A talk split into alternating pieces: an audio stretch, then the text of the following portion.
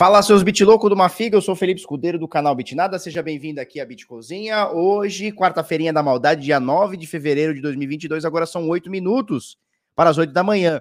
E é o seguinte, a gente já vai chegando com o pé no peito, por quê? Porque a polícia dos Estados Unidos apreendeu 94 mil bitcoins de um hack que aconteceu em 2016 na Bitfinex, que na época era ali, não vou dizer se era maior, mas era uma das maiores corretoras ali junto com a com a Poloniex, eu acho que a Bitfinex era uma das maiores, talvez a segunda, a terceira maior no máximo, corretora de criptoativos.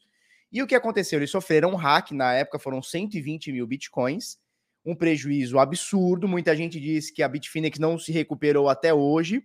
E no primeiro de, de, de fevereiro desse ano, né, uh, os hackers fizeram uma movimentação nesse dinheiro que possibilitou que a polícia fosse lá e falasse: opa, foi esses caras aqui, Flau, foram lá grampearam os caras e, segundo a nota, eles recuperaram todo esse dinheiro. Mais de cento. Uh, não é cento, não. Peraí, que eu vou pegar a informação direitinho. Mais de 19 bilhões de reais, ou 3,6 bilhões de dólares, tá? O equivalente aí mais ou menos a 94 mil bitcoins apreendidos de um total de 120 mil roubados, tá? Então, grande parte desses bitcoins aí foram apreendidos. É, os caras foram presos, é um casal. É, um, um, o carinha tinha 34 anos, a menina 31. Eu vou, eu vou mostrar melhor para vocês, tá? Isso daí. Uh, e agora a preocupação é: ok, legal, legal. Pegar esses 94 mil bitcoins, parabéns, show de bola, prende os hackers, vamos que vamos. O que, que vai ser feito com esse dinheiro? Vai ser devolvido para a corretora? Vai ficar para o Departamento de Justiça americano, vai ficar sobre, sobre custódia uh, da Justiça americana. O que, que vai ser feito? Vai ser ressarcido as pessoas que foram roubadas ali em 2016, a corretora. E se ficar na mão da corretora, o que, que vai acontecer? Eles vão vender para cobrir, enfim, rombo, alguma coisa, prejuízo. Se voltar para as pessoas, as pessoas vão dumpar, porque em 2016 o Bitcoin não valia nem mil reais. Desculpa, não valia nem mil dólares. Agora ele está valendo 45.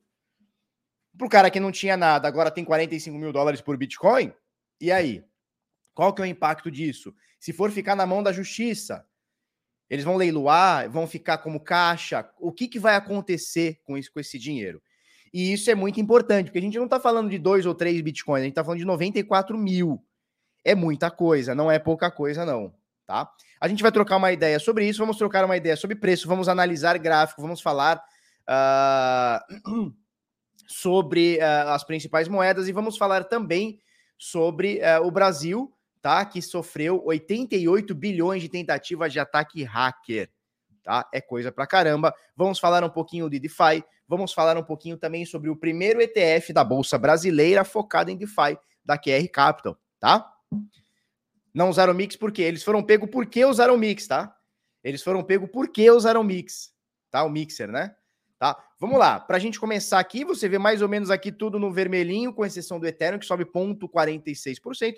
Nada que se preocupar também, Bitcoin cai 0,84%, né? A gente fala que menos de 1% para cima ou para baixo é apenas uma variação, tá? O mercado continua acima de 2 trilhões de dólares, vamos que vamos das mais de 12.497 moedas, dominância do Bitcoin um pouquinho abaixo de 40%, 39,7%, dominância do Ether 17,9%, quase 18% aqui. Turma, é, antes da gente começar com conteúdo, conteúdo, conteúdo, o que, que eu vou falar para você? Ó, um brinde a todos os bitlocos, bitlocos, olha, olha a minha, minha caneca do Ether, que bonita, show de bola, né? Show de bola minha caneca do Ethereum aqui. O que, que eu vou pedir para você? Primeiro, saúde,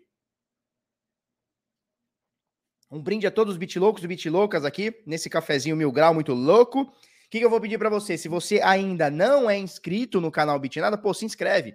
Aqui a gente passa conteúdo todos os dias sobre o mercado, tá? Se você já é inscrito, aquela dedada para nós, dá aquele like mil grau e bota o fogaréu no chat, tá? Vou pedir para você que tá aí conosco no chat ao vivo, ó, mete aquele fogaréu no chat, bota fogo aí, vamos fazer uma barulheira aí nesse chat. Falou? Vamos que vamos, bota o fogão aí. Vamos que vamos. Tá? Então vamos lá. Nesse momento, o Bitica 43.596,8% negativo nas últimas 24 horas. Nos últimos 7 dias são quase 12% de alta. O Ether sobe 0,3%, também uma variação aqui positiva, né? Subindo 10% na semana, tá? BNB cai 2,3%, XRP cai 0,9%, depois de ter subido bastante ontem, anteontem, tá? porque a gente, é, a, a, XRP teve uma, uma, entre aspas, vitória na justiça, que na verdade não é uma vitória, né? Eles conseguiram que a SEC lá abrisse é, os documentos para que eles pudessem se defender, coisa do tipo. O pessoal é, achou isso o máximo, subiu 30% na semana, né? Voozinho de galinha para cair tudo no próximo dump. Cardano cai 0,5%, Solana 1% de queda, Polkadot 0,7% de queda, Terra, a Luna, né? 2,6% de queda, seguido de Avalanche aqui, 2,5% de queda. Avalanche essa que nós vamos falar daqui a pouco. Cadê, cadê, cadê, cadê, cadê, cadê, cadê? aqui. A Avalanche acabou de ultrapassar, ultrapassar 10 bilhões de, de, de, de dólares, tá? Em TVL, né? Valor total alocado dentro do, da, do DeFi, tá? A gente vai mostrar para você daqui a pouquinho, tá? Que a, a Avalanche, a rede Avax, e toda vez que eu digito a, a, Avax ou alguém digita Avax no, no Instagram, ele corta, sabia?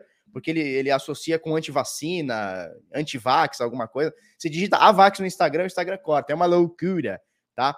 E a gente tem aqui nesse momento Avalanche acima de 10 bilhões de dólares aqui. Tá joia? É, vamos lá. Então, panorama do mercado hoje não é nem de muita alta, nem de muita queda. Você vê aqui ó, o Leo Token, se eu não me engano, olha que interessante, esse Leo Token é o Unus, é, é aquele da Bitfinex?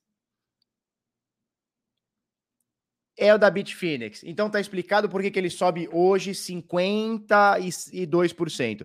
Esse, ó, agora que eu vi, não tinha reparado nisso, tá? 24 posição, Neo Leo Token, tá? Era o antigo Unus Leo, né?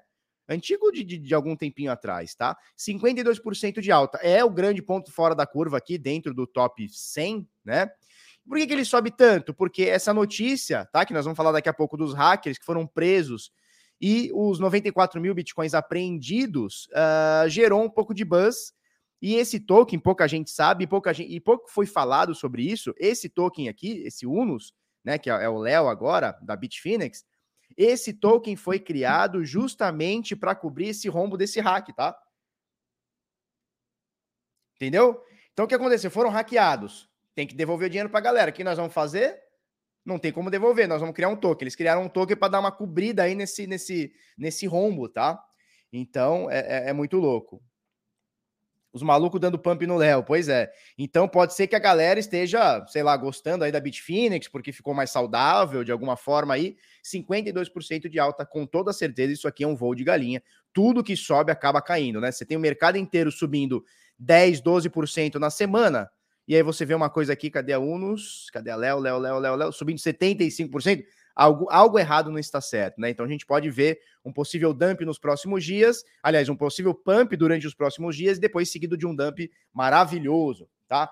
Vamos falar sobre o volume do mercado, como sempre, Tether é a, é a vencedora no, na questão de volume, você vê aqui nessa, nessa, nessa aba da direita aqui, tá? 17 bilhões de dólares foram transacionados em da Tether apenas no mercado uh, CeFi, tá? Então, no, no, dentro do mercado uh, de corretoras centralizadas, seguido de Bitica, Ether, BUSD, Shiba Rola e USD Coin, tá? O SDC, tá? Tá joia? É isso, doleta nesse momento 5,26, tá caindo um pouquinho. E eu quero mostrar para vocês uh, como está, né, nesse momento o DeFi, né? Os TVLs, né? Então, o total, o valor total alocado dentro dos DeFis, dos principais DeFis que nós temos, aqui listados no DeFi Lhama, 208 bilhões de dólares, claro, seguindo sempre por Ethereum, que nesse momento tem 123 bilhões de dólares. Aí a gente tem a Fanto com 8 bilhões, a Terra com 14 bilhões, Rede BSC 13 bilhões e Avalanche que chegou hoje em 10 bilhões de dólares, tá? De valor total alocado, segundo aqui o DeFi Lhama. É, e, esse, esses valores eles não estão tão corretos assim, porque você pega aqui, ó, ele mostra aqui, por exemplo, que a AVE tem 8 bilhões, né? Mostra aqui 8 bilhões. Quando você entra aqui no, no site, e tudo isso é auditado, tá? A AVE tem 23, quase 24, tá? Bilhões de dólares alocados aqui, tá? Então tem uma, uma, uma defasagem aqui nessa informação.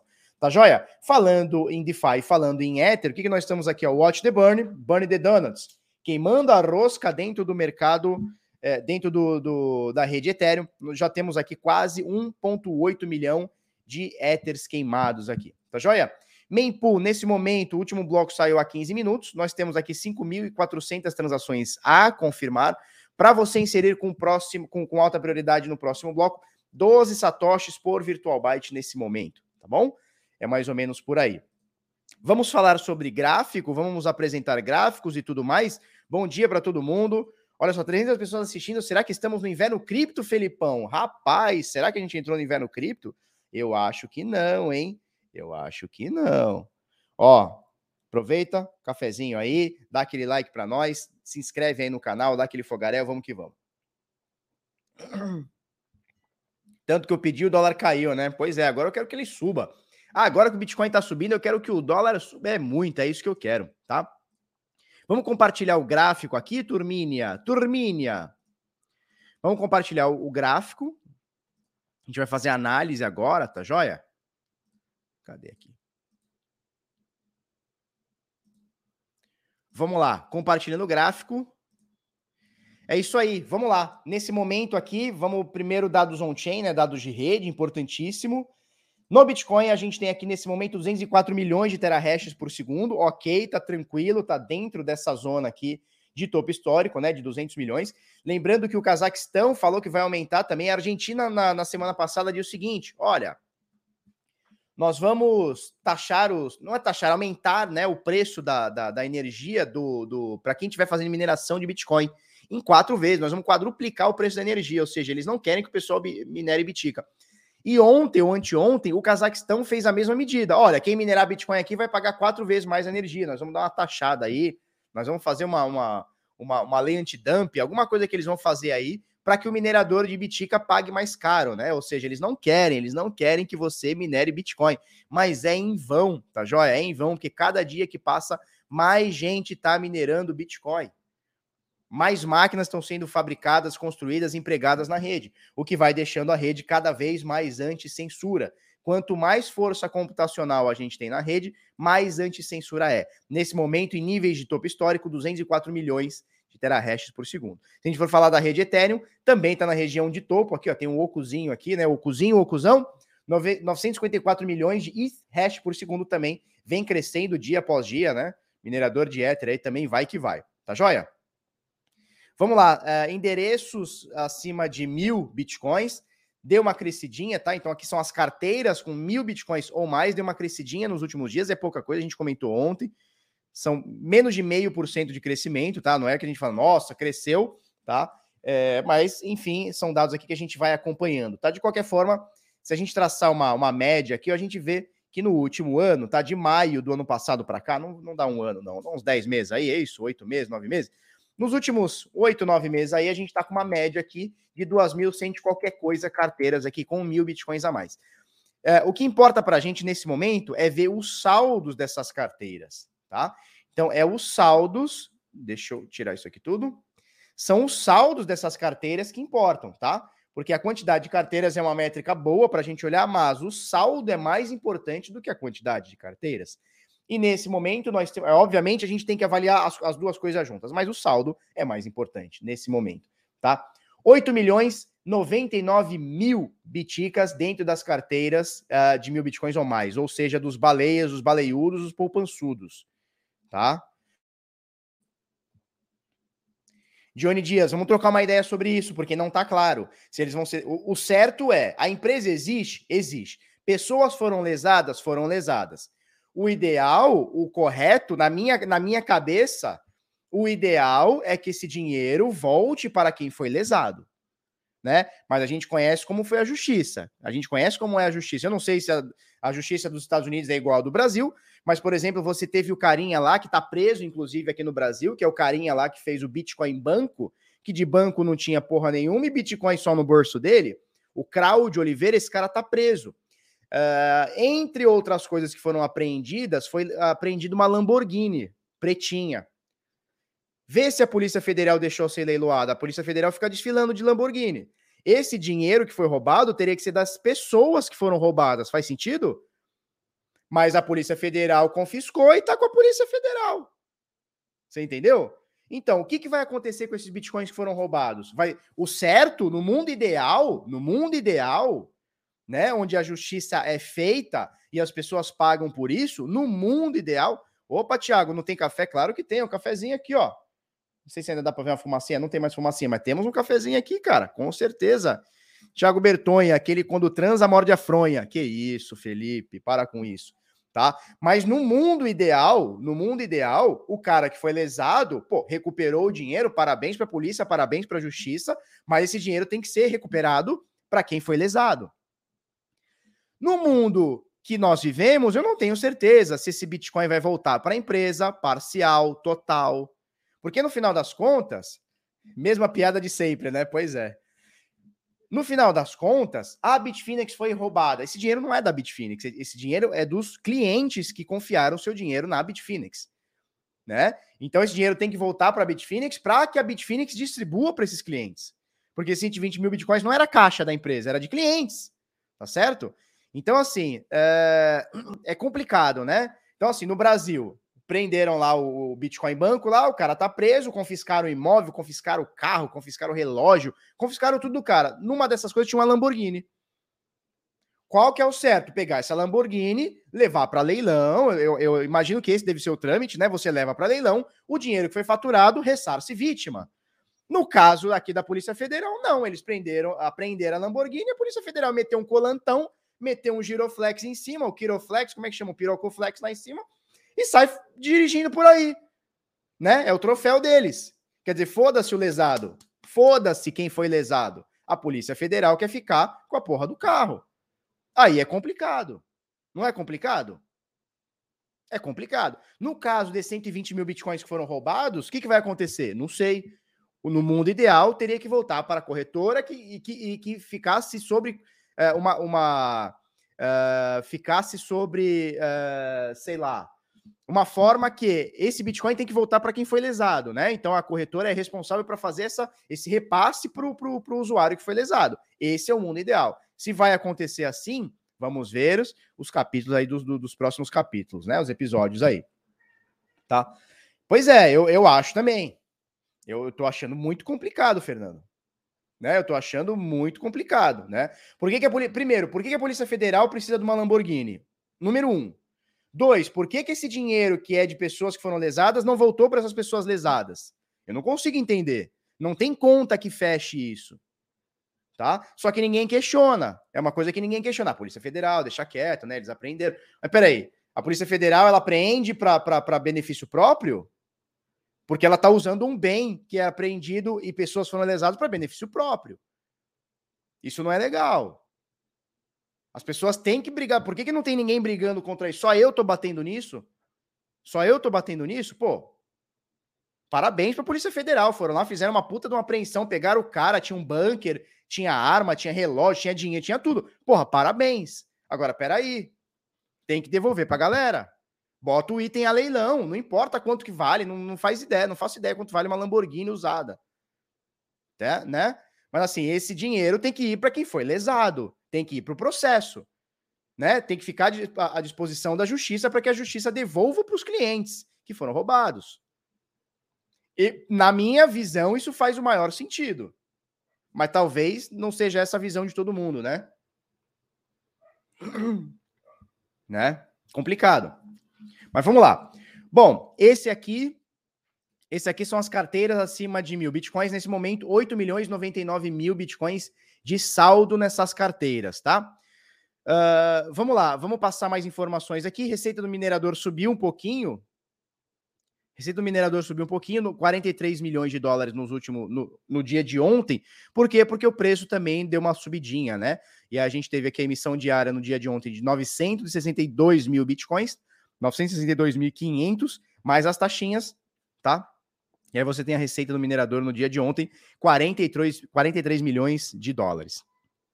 Se a gente pegar a rede Ethereum, olha só, tivemos um pico anteontem, tá? Tivemos um pico anteontem, ante-anteontem, então foi ontem, anteontem, pá, 62 milhões de dólares é, o minerador faturou aqui no dia, vamos pegar direitinho aqui, no dia 5, tá? Que se eu não me engano foi sábado, é isso? Sábado. Então dia 5 aqui, tivemos um pico de 62 milhões de dólares na receita do minerador, caiu um pouquinho, nesse momento 44 milhões de dólares. É, vamos ver a emissão aqui do, do, do Ether. Ó, no dia 5 não teve tanta emissão a mais assim, não. Vamos ver isso aqui, ó. Isso aqui é dia 5, ó. Na verdade, dia 5 foi aqui, ó, teve pouca emissão. Então teve muito dinheiro com taxa que o minerador recebeu aqui no dia 5, hein? Minerador do Ethereum. Interessante, né? Então, olha só, a gente não teve tanta.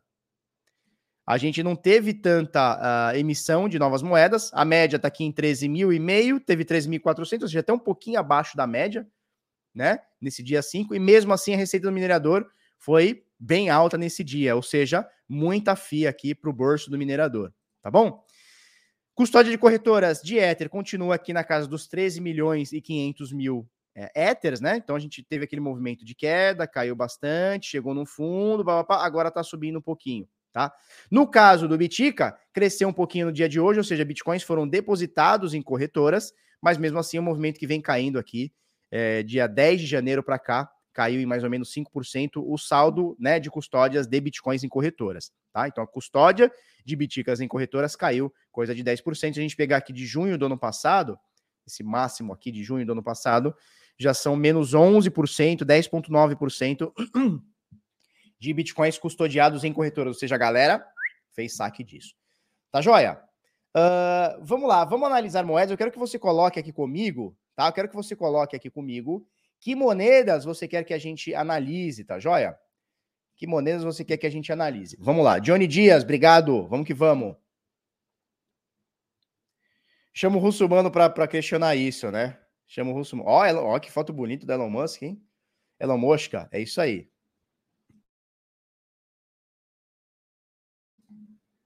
Foram uma dezena de blocos seguidos com quase 500 Ethereum. Sério, mas de taxa? É isso?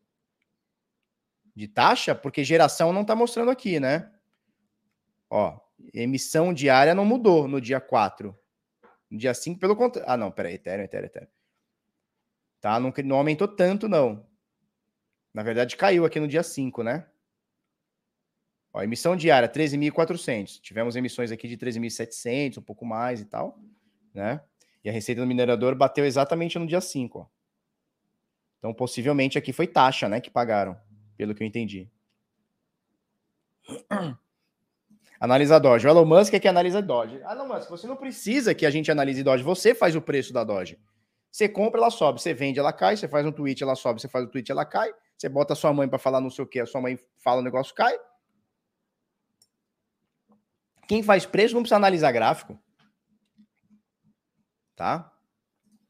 Erro na queima de taxas. Ah, não fiquei, não fiquei sabendo, não. Ó, erro na, na queima de taxas foi mint de NFT. Cara, se tem erro na queima de taxa, aí é complicadíssimo. Eu não vi nenhuma notícia sobre. É complicadíssimo, porque o negócio é feito por contrato, né? É automático. Não é alguém que aperta um botão. Show? Vamos lá. Ó, Diogo Sá, abraço de Portugal, um beijo aí para Portugal. Cara, lá no DeFi do Zero a Renda Passiva, nós tivemos um monte de alunos, vários e vários e vários alunos de Portugal, ou seja, a nossa audiência está bem forte em Portugal também. Que legal. Pretendo fazer uma espécie de Beat Sampa em Portugal, hein? Não. Pretendo fazer uma espécie de Beat Sampa em Portugal. Quem sabe vir, hein? É que eu não conheço nada, então eu teria que ir lá fazer visita. E você sabe que o euro tá bem caro para a gente ficar fazendo esse traslado todo. E vamos que vamos. Tá? Vamos lá. É que o protocolo não espera blocos de 500. Deveria esperar, né? É verdade, não espera. Mas deveria, né? Deveria ser tudo tchan, tchan, tchan. Imposto zero de Bitcoin para eh, Portugal. É verdade. Vocês já viram falando naquela família Bitcoin? Que eles pegam uma van e vão passar. Os caras ficaram muito ricos com Bitcoin, agora a família caiu no mundão, né? É, aí não seria BitSampa, aí seria ou Bitporto, ou seria Bit Lisboa, ou seria Bit. Bittuga. Bittuga é legal, hein? Os Tuga não vão gostar muito, mas. Ó, Bitgal, porra. Rafael Corvo, o Bitcoin subiu, tira essa cara de assustado, bichão. Tá? É... O que que, ia... o que que a gente tá falando? Não sei o que a gente tá Ah, então, do, da, da família Bitcoin. Eles se mudaram pro, pro. Não sei se eles se mudaram, né? Mas o domicílio fiscal foi para Portugal. Por quê? Porque Portugal ainda não paga bitica, né? Não paga imposto. E o Palmeiras? O Palmeiras não tem mundial. Cadê aqui? Alguém perguntou aqui o Palmeiras. O Palmeiras não tem, continua não tendo mundial, tá? Ah, é só no 50 mil e tu vai mudar a cara. Tá. Então, quando bater 50 mil, que é em breve, o senhor voltará aqui com uma cara, uma cara mais bonita, assim, ó. Tá? Vamos lá, vamos falar de, de, de, análise de preço agora, tá? Vamos analisar gráfico de preço. Vamos lá, Bitica. Bom dia, filha, uma beijoca. Análise de preço, Bitcoin nesse momento 43.400 e qualquer coisa. Vamos ajeitar aqui bonitinho, tá? Ficamos ontem na resistência da, de 61,8% de correção de toda aquela alta, tá? Dos 29 mil dólares, essa alta aqui, ó.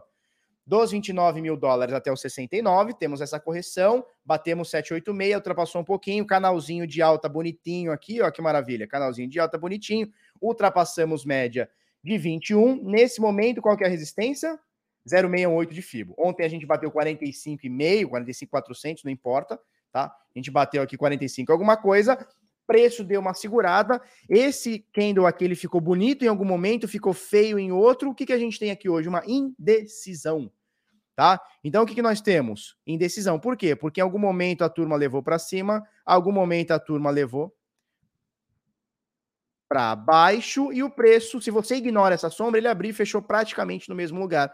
Ou seja, a galera está indecisa. Você vê que a sombra é praticamente igual de cima para baixo, tá? Então a turma nesse momento não sabe se compra, se vende, se sobe mais, se não sobe, tá? Então isso aqui é um candle de indecisão. De qualquer forma, rejeitou queda, de qualquer forma, rejeitou alta. 61.8 de FIBO, a gente já tinha falado, é uma resistência forte, não somente porque é uma FIBO, mas porque anteriormente, ó, Anteriormente, esse valor aqui, ó, já foi visitado, ou seja, muita gente comprou, vendeu aqui. E se muita gente compra, vende aqui, naturalmente é uma zona de compra, é uma zona de venda, é uma zona de intersecção, tá? Então é o momento uh, que agora a gente vai ver essa resistência. De qualquer forma, independente de cair um pouquinho esses dias, subir um pouquinho esses dias, é uma alta bem considerável. Dos 32,900 até a alta de ontem são quase 40%, 38.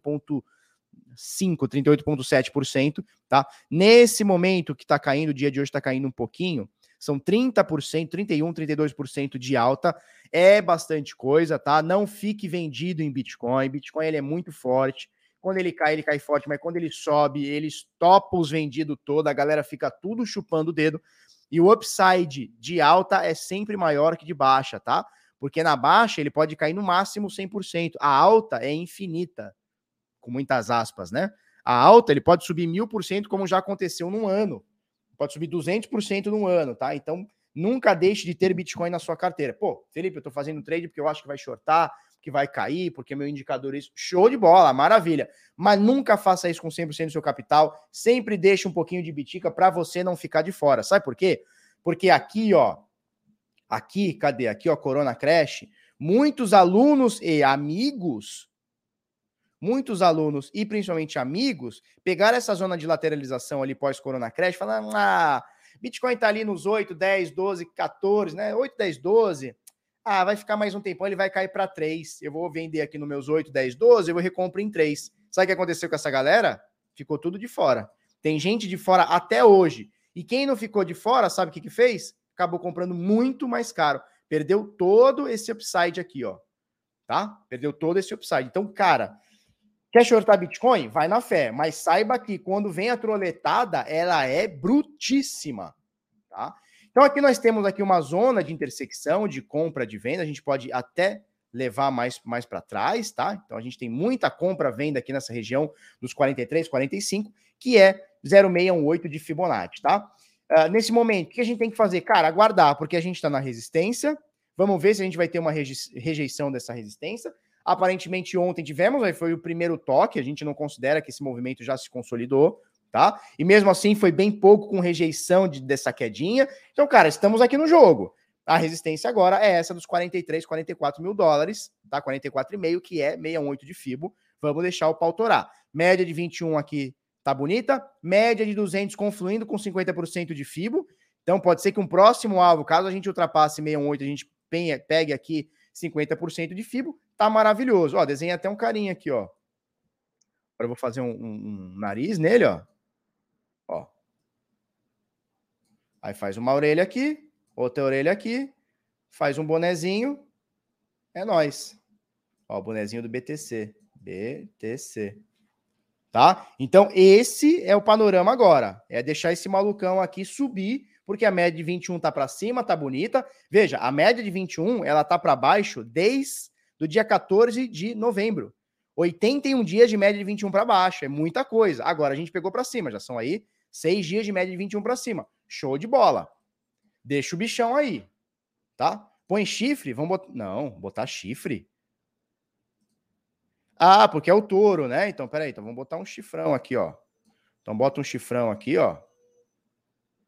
Então, eu vou tirar o boné e botar o chifrão, tá? Vamos tirar o boné. Pronto. Ah, então é o touro. O touro tem orelha assim? Não, a orelha do touro é mais caidona, né? Mas deixa assim, tá? Então, esse aqui é o touro. É o touro do Bitica. É o Bit. Tá? É o Vitalik, né? Mal cabeçudo, né? El Torito. El Torito, tá? Então, cara, vamos deixar o pau torar nesse momento. Henrique, Felipe, esse tipo de análise de gráfico também funciona com ativos com pouca volatilidade? Sim. Inclusive, quanto menor a volatilidade, mais assertivo é. Sabia disso? Quanto maior a volatilidade, mais errático é. Show? Show de bola? Sem chifres somos apenas animais inofensivos. Total. Inimigo do desenho. Oco invertido, não tô vendo isso. Deixa eu olhar com mais calma aqui. Não tô vendo isso, não, cara. Seria isso aqui? Não, não tô vendo oco aqui, não. Tá? É isso. Deixa eu, deixa eu limpar isso aqui tudo.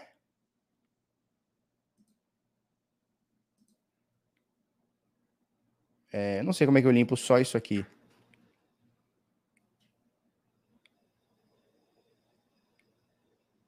Não sei. Depois eu tiro isso aqui tudo. Tá? É isso. Vamos dar uma olhadinha no Ether. Depois eu quero moedas aqui para a gente analisar, tá? Vamos dar uma olhadinha no Ether. Ele vem subindo. O gráfico é muito parecido com o Bitcoin. A gente começa a perder a média de 21 aqui, ó. Vou fazer o seguinte. A gente começa a perder a média de 21 aqui no dia 15. É isso? Dia 15 do 11, tá? 15 de novembro. E a média só foi recuperar dia 3 de fevereiro 80 dias com a média de 21 para baixo, tá? Nesse momento, você tem a média de 21 aqui para cima. A resistência era 61,8% de FIBO, foi recuperada essa resistência, agora ela é um suporte. Deixa eu aproximar mais aqui, tá? Agora ela é um suporte. Qual que é a próxima resistência? É essa aqui. A próxima resistência é essa aqui, 50% de correção de Fibonacci de toda alta, dos 1.700 dólares até os 4.600. Show? Então, tá bonito aqui também. Média de 200 vai fazer força de resistência, ela tá um pouco mais próxima aqui do Bitcoin, ó. O Bitcoin tá um pouquinho mais longe, a do Ether tá aqui mais pertinho, tá bem mais pertinho. Diferença para a média de 200 dias, que é a mais importante do mundo nesse momento, tá de 13%. Tá tão longe assim também não, tá pertinho, tá? E próxima resistência, 3.300, 50% de correção de FIBO. Obviamente, a gente pode fazer um reteste aqui em 618 e ser um suporte? Claro que pode. Olha a média de 21 aqui, ó. Olha a média de 20 aqui, ó, confluindo com 618. Então aqui é um suporte interessante, inclusive é até bom que a gente bata aqui, ó, como a gente bateu aqui nessa região anteriormente, ó. Ó que interessante essa região. Então é uma região de suporte, olha só. É uma região onde as coisas vão batendo aqui interessantes, né? Então, ó o suporte aqui, ó, abertura, rompimento, tudo mais. Então aqui é interessante é, se a gente tiver essa força de suporte. Agora, também não tem problema nenhum, né? A gente não vai achar nem um pouco ruim de sair rasgando e bater 50% de FIBO. Então, esse suporte está falando de 2,900, resistência 3,300, tá? Aí depois a gente tem aqui, a gente tem aqui mais uma resistência que é a média de 200, 3.550 e bichão, vamos que vamos, tá? O gráfico estava bem feio, retraiu 786, que é o máximo de retração, eu já nem gosto dessa retração, eu prefiro ficar em 618, mas foi até 78, uma volatilidade grande, 56% de queda. Ó, não deu 56 não, peraí. 56% de queda nesse momento de alta. A gente bateu 48% de, que... de alta. Nesse exato momento, 43%, 45% o Ether tá aqui, tá no jogo, tá na pista. Quem deu criptomoeda como vencido caiu no cavalo. E eu estou aqui falando. O mercado só reverte se a gente perder isso aqui, ó.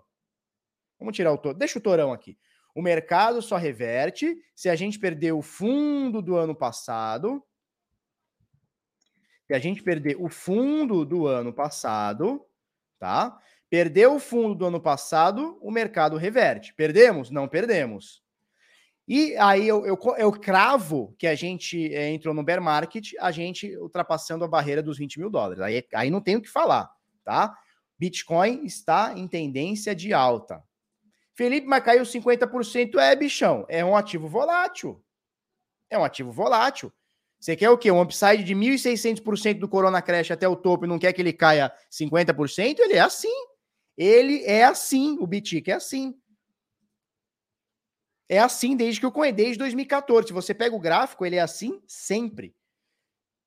Quando ele cai, é 80% de queda no bear market. Chegamos nisso? Não, chegamos a 50%. Correção saudável. Correção saudável. Facebook caiu 30%, exatamente. Exatamente. E quem disse que entrou no bear market? Pode, pode ser que no curto prazo o cara fale, não, agora entrou no bear market. Cara, do, no último ano para cá subiu pra caramba. Mesmo assim caiu 30%, né? Tá?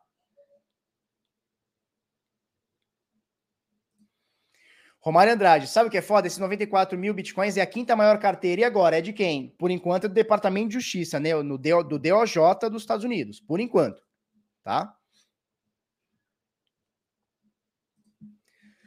Elon Musk, ouvi dizer que a Anchor, Anchor, né? Anchor está para colapsar, saindo mais dinheiro do que entrando. O que você acha, my friend? Cara, eu não, sinceramente, eu não parei para analisar a Anchor, tá? Não parei para analisar. É, o lance é o seguinte: é, me falaram tá? O pouco que, que eu li, o pouco dos alunos lá que foram atrás me falaram que eles têm um colateral de um para um, o que não faz muito sentido. Né? Ou seja, é, para eu pegar um, eu empresto um. Isso no DeFi não acontece. Geralmente no DeFi, o que, que nós temos? Nós temos é, 80% pelo menos de empréstimo por colateral. Então, se eu te dou um, eu posso pegar 0,8. Se eu te dou 1,2, praticamente eu, eu, eu posso pegar um. Isso, o Departamento de Justiça do, dos Estados Unidos é uma das maiores baleias. Então, nesse momento, sim, porque eles fizeram a apreensão, a maior apreensão da história, tá? De bitcoins, 94 mil bitcoins. Nós vamos falar, Bruno. Bruno Lilo? Bruno Lilo, tem o Lilo e o Lilo Stitch. Bruno Lilo Stitch, nós vamos falar daqui a pouco, tá? Porque os Estados Unidos fez uma apreensão no ataque hacker que vem rondando a comunidade desde 2016. Foram 120 mil bitcoins roubados na Bitfinex. A polícia conseguiu, aparentemente, o Departamento de Justiça recuperou 94 mil ontem, tá? Tanga frouxa, vale a pena comprar Ledger direto da Ledger? Ailton, é uma faca de dois legumes, tá? É uma faca de dois gumes. Por quê? Porque se parar aqui na receita, você vai ser taxado em um cozilhão por cento, né? Então, às vezes, o barato sai caro, tá? É, a Ledger, quando me mandou, me mandou de lá para cá. Caiu na receita, eles pagaram. Eles pagaram. Eles mandaram pro meu sócio, pro Marquinhos, caiu na receita e eles mesmo pagaram. Eles foram lá e pagaram, tá? Mandaram o dinheiro, não sei como é que, como é que fez. Se o Marquinho pagou e foi ressarcido, eu não, eu não sei como é que foi, tá? Mas parou na receita. E tem vários relatos da galera que compra direto do site da Ledger ou lá da, é, da, da Trezor, que é da Ucrânia, se eu não me engano, né? Acho que é a Trezor é da Ucrânia, eu não sei de onde que é, da Europa também. Parar na receita, a galera taxa. Ó, o André Cardoso diz, taxado em 100%, me ferrei. Ó, o Jefferson, tomei 100% de taxa. Foda, né? Melhor comentário da live. Melhor comentário da live, salvei aqui que eu vou mostrar ele novamente. Ó, o Lafite Emílio, eles poderiam pegar esses bitcoins para dar lastro ao dólar impresso na pandemia. Porra, aí, aí eu tirei o chapéu para você. Aí eu tirei o chapéu para você. República Tcheca. Então tá, República Tcheca. Eu sou burrão, né, cara? Já viram que geografia não é meu forte. República e nem matemática, ou seja, qual que é o meu forte? Não tem. Buenos Aires, ah, buenos dias. E aí, Jorge Silf, beleza? Ó, o Fitness All Day diz o seguinte: moro em Amsterdã e comprei aqui. Não, aí beleza. Se você mora fora do Brasil, não tem uma receita federal tão louca para tirar o dinheiro do povo, beleza. Agora, aqui no Brasil, muitos relatos de pessoas que compraram direto e foram taxadas. Só aqui no chat já falaram duas pessoas, né? Olha lá, o Jefferson Ferreira diz: tomei 100% de taxa, custou mais de comprar aqui. Mas, cara, tá tudo bem, você foi lá. Meu, exatamente, Murilo, meu forte é espanhol. Mi fuerte el español, porque yo hablo español muy bien. Eu hablo espanhol muito bem. Teu forte é ser mau exemplo. Faz sentido. Mas para minhas filhas eu sou bom exemplo. Sabia disso? Não sou? Claro que não. Claro que eu sou bom exemplo. Minha filha fala que eu sou o melhor pai do mundo. As duas. Não, uma só fala. A outra fala, é, vamos ver, né? Vamos ver. Mandalim, também fala o mandalim. Também fala. Também fala mandalim. Onde compro aqui? Cara, é, tem um link na descrição, acho que é o último link na descrição é a CryptoBR, tá? É uma revendedora oficial. É, eles vendem Ledger e Trezor, acho que chegou 750 Trezor esses dias, não sei, enfim, como é que tá, tá? Poderia ler minha dúvida? Obrigado. Poderia, manda aí para nós. Márcio Marinho. Márcio Marinho. Felipeira, tu acredita que muitas instituições. Felipeira. Tu acredita que muitas instituições, bancos, países que já est... estão querendo entrar e o preço que querem não é abaixo de 30 mil? Talvez fechar gap em 24, 26? Dá uma olhada. É... Assim, como assim gap? O, mercado de cripto não, não, ele não para, né? Então não tem gap. Não, não existe gap com criptomoedas, né? São raríssimos os casos de gap. Então, assim, é claro que o mercado quer comprar mais barato, né? Mas o mercado está comprando caro hoje, cara, porque o barato já foi, já era, já foi. Tá? Agora, gap de. Porque assim, nós temos alguns tipos de gap, né? Os principais são gaps de fuga e gap de exaustão. Isso acontece em aberturas, em fechamentos, em. Bom dia, filha. Em esgotamento de tendência, em inícios de tendência, né? Isso é muito comum na bolsa. No mercado cripto, a gente não tem gap porque o mercado não fecha. Então, quando acontece gap, cara, é raro, é raríssimo. Eu não vejo gap no Bitcoin há anos. São raríssimos os momentos, tá? Então, gap com o quê? Com CME, mas o preço também funcionou. Então, não, não, não, faço, não faz muito sentido. Tá? Tem o gap do CME. É, mas o preço não parou, né? O preço não parou, então não sei.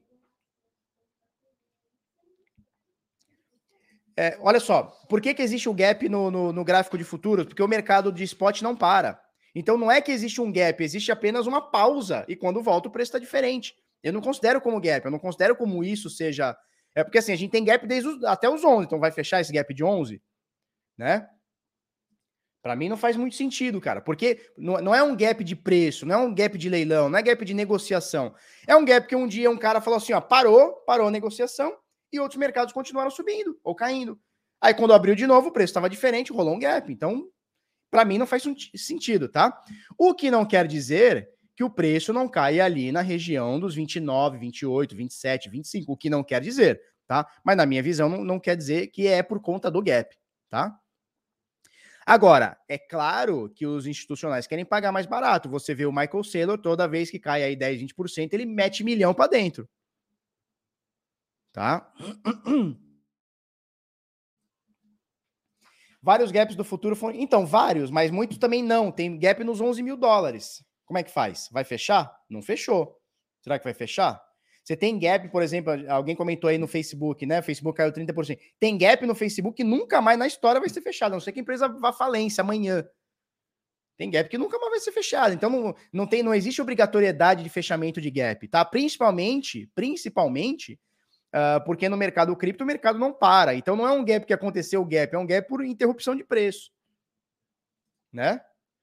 Tô só pelos 30 mil. Cara, eu não comprei nesses 32, não vou comprar, não vou comprar nos 30. É, mas se cair abaixo de 20, 20 ficou caro, eu vou comprar na casa dos 15. Mas, cara, isso é muito. É muito assim, eu, é uma querência do Felipe, não é nenhum embasamento, nenhum tipo, oh, o Felipe falou que vai cair a 15, ele vai. Não, é uma querência, é uma vontade que eu tenho voltar a comprar Bitcoin a 15. Não quer dizer que vai acontecer, tá? Alexandre Alberto, Felipeta, da onde esse Michael Saylor arruma tanto dinheiro? Cara, ele faz juro, né? Ele faz dívida e compra Bitcoin. O Bitcoin sobe pra caralho, ele paga a dívida em 10 anos, tá tudo certo. Juro ridiculamente barato. Ele compra Bitcoin barato com juro ridiculamente barato. O preço do Bitcoin sobe, ele vai pagando com o tempo. Porra, o cara, o cara é um mito. O cara é mito, né? Mas o 24 não é longe, agora 11 mil é mais longe. É mais longe agora, né? Mas um dia foi perto. Um dia teve um gap de 11 e o preço estava em 12 e não fechou. Aí foi para 14, foi para 15, foi 20, foi 30, foi 60. Oi, filha. Mito. Mito, filha. Mito é uma coisa que a gente acha que vai acontecer e fica ó, pensando naquilo e nunca acontece. Entendeu? Geralmente o mito não acontece. Mito é um mito. Entendeu? O mito é uma coisa que a gente fica imaginando que pode acontecer, o que aconteceu e na verdade não aconteceu.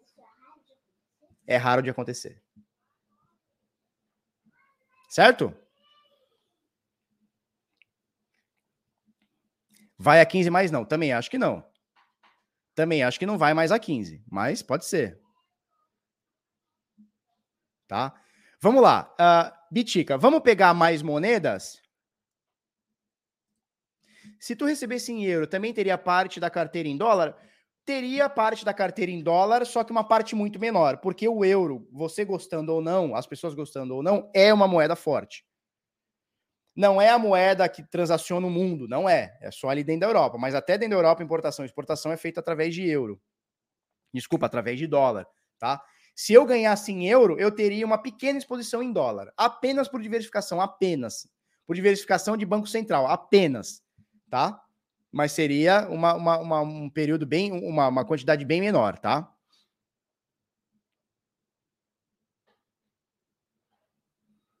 O que seria palmito? Barba, toca o rap da mina que roubou. É, vocês viram que parece que a mina e o carinha lá eram influencers e tal, né? Olha aí.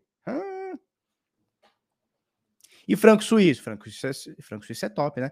Qualquer moeda que esteja dentro do DXY eu teria fácil. Tá? Vamos dar uma olhadinha aqui. O que a gente tem mais? Uh, Ethereum cotado em Bitcoin normalizou. Então, nesse momento, nem, nem caindo nem subindo. O Ethereum cotado em Bitcoin. Então, eles estão é, subindo ou caindo igualmente aqui. Tá? E vamos pegar mais criptomoedas aqui. O pessoal vai falando aqui, nós vamos analisando. Correia Cripto, tá sumido Correia Cripto. Meteu até um laser eyes aí, que bonito. Que, que bonito. Correia Cripto, ele, ele faz hold de Bitcoin e de boi, né? Faz hold de Bitcoin e de boi, que eu tô ligado. Correia Cripto. Analisa a Matic. Vamos olhar a Matic. A gente olhou ela esses dias, não foi? Ela tava com um gráfico bonito, ela tava com uma derivona bonita, um canalzão, um canalzão bonito de alta. Ah, a gente falou ontem, né? A gente falou ontem, é, essa análise está aqui no chat da Vector, tá? Do Bitnada. Se você quiser entrar, você entra, tá? Para pegar esse coisa. Tem uma cunha de alta aqui interessante, né? Tem um canal de alta interessante. Muita gente vai falar que é uma deriva de médio prazo. Muita gente vai dizer que isso aqui é uma deriva de médio prazo.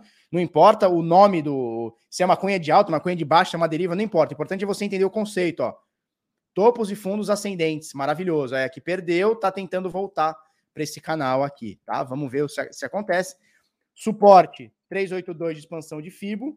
Resistência próxima, 1 dólar e 94 aqui, se o Bitica ajudar. Ainda botei aqui, ó, se o Bitica ajudar, tá? Então, suporte aqui a gente tem 3,8% de FIBO, tá? Média de 200 e exponencial de 21. É uma região aqui, tá? Nesse momento, tá aqui. Cara, a Matic tá interessante. Ela perdeu um pouquinho daquela, daquela, daquele, daquela coisa absurda, mas tá aqui, tá segurando. Possivelmente essa perdida aqui veio, veio através daquele, daquele bug, tá? É só a gente pegar aqui, ó, mais ou menos na época. Vamos, vamos matar essa charada? Vamos matar essa charada? Deixa eu procurar aqui, ó. É, bug Polygon. Vamos ver quanto foi. Atualização, papapá, papapá. Sabe quanto foi isso aqui? O dia 30 de dezembro. Vamos ver aqui quando foi? Quando começou a queda? 16 de janeiro. Então, na verdade, foi aqui, ó, dia 30 de dezembro, começou a cair, voltou. Aqui foi a atualização, mais ou menos a atualização do bug, ó. Aí você vê começou a cair, né? Que a equipe foi lá e atualizou e ficou tudo certo, aparentemente, né? Eu não sou, eu não sou cara de código, mas dizem que ficou tudo certo. Tá, então conflui mais ou menos. Bug ou rede congestionada? Teve um bug na Matic, né? Teve um bug na Matic.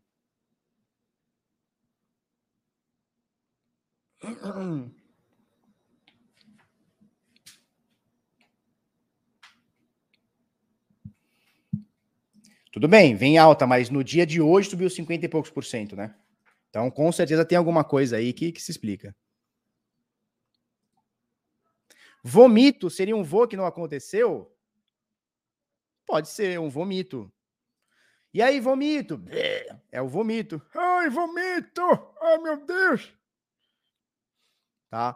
É, não foi rede congestionada, não. A rede congestionada ela aconteceu por conta de um token lá, um joguinho, né? Alguma coisa do tipo, uma, uma, uma ICO lá e tal. Mas na realidade eles acharam um bug na rede. Eles acharam um bug na rede, foram lá e corrigiram na calada da noite. Né? A gente comentou isso aqui, a gente comentou. É o Voipa. E aí, pessoal? Não é assim que ele fala? Tá? Então, Matic aqui, a análise é de ontem deixa acontecer aqui naturalmente, tá? Vamos pegar outra moneda? Fala aí. Outra criptomoeda, por favor. Por favor. Por favor, outra, la outra, la outra criptomoeda. Bug no Bitcoin já teve? Já teve, já teve. Logo no início e foi corrigido imediatamente.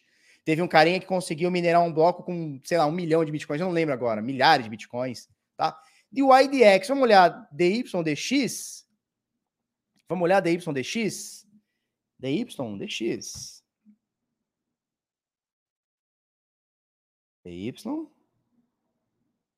DX.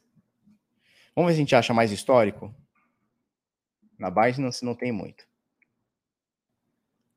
FTX. Mesmo histórico. DY, DX. Corretora tudo botaram, né? Ah, tem na Bitcoin Trade do IDX, que legal. Tá, o maior gráfico que a gente tem aqui é na, na, na, na Binance mesmo, tá? Em USDT. Vem de queda, né? Saiu de 3 dólares, foi a 27, nesse momento 6, 7 dólares, né? Você vê aqui, ó. Bonito não está. Tá querendo romper esse canal de alta aqui, de baixa, né? Tá querendo romper para cima, mas bonito não tá. Bonito não tá.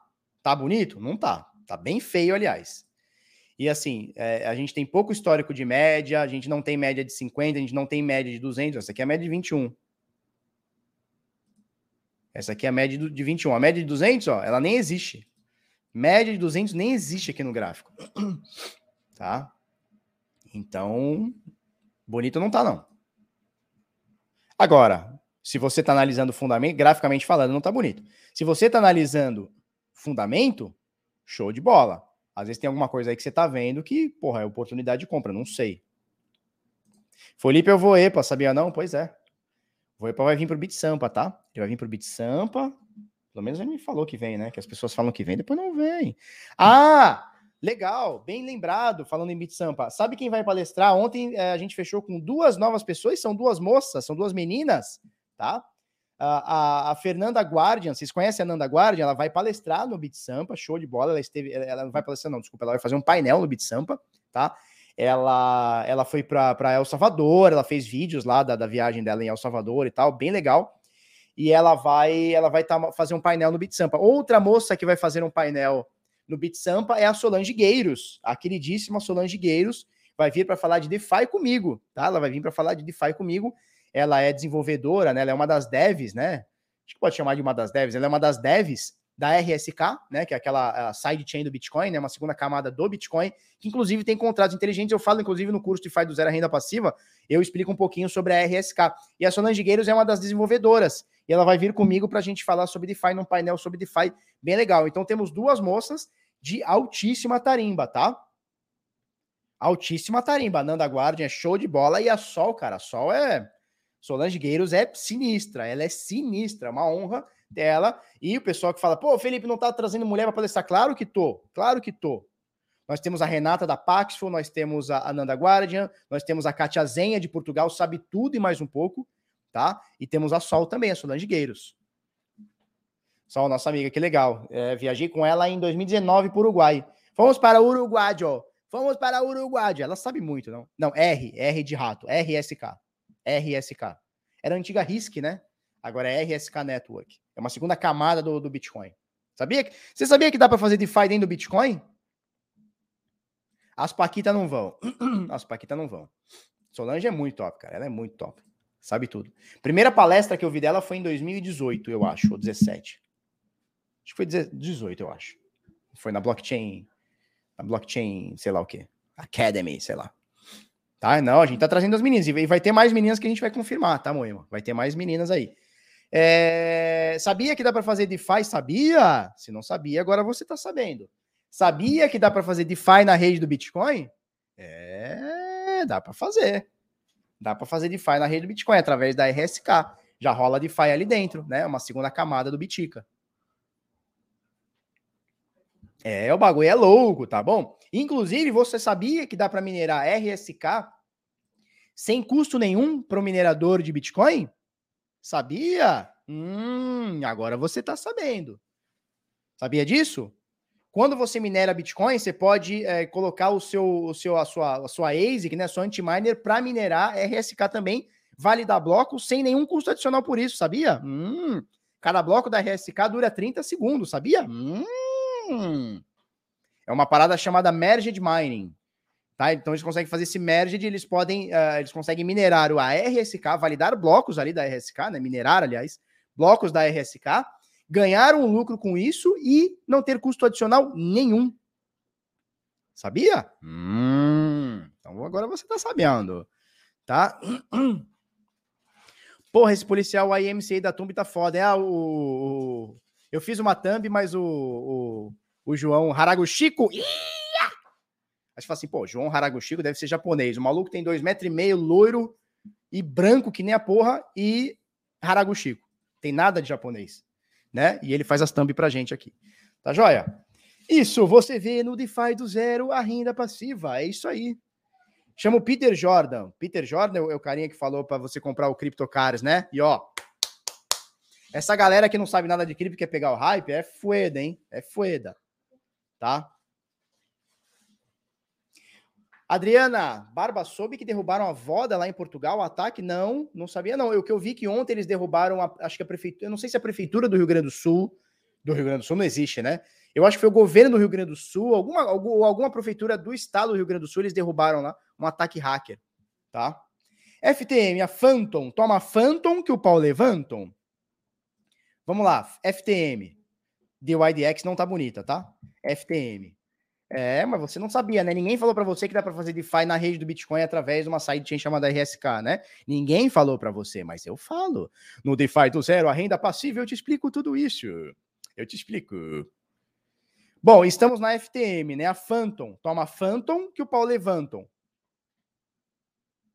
Tá? Alvo se continuar subindo. Média de 200, olha só, bateu média de 200. Bateu média de 200, segurou Novamente aqui quase bateu média de 200. É, expansão de FIBO 161.8, tá? Tá próximo da região de topo, 3,40. Agora nesse momento 2 e qualquer coisa, é isso? 1,94. Tá próximo, né? Pelo que subiu, tá próximo dessa região, região de topo. Mantenham análise aqui, próximo alvo, que bateu, né? Bateu com a média de 21. É, ele tá lateralizado, né, turma? Deixa eu limpar isso aqui, tudo que agora ficou muito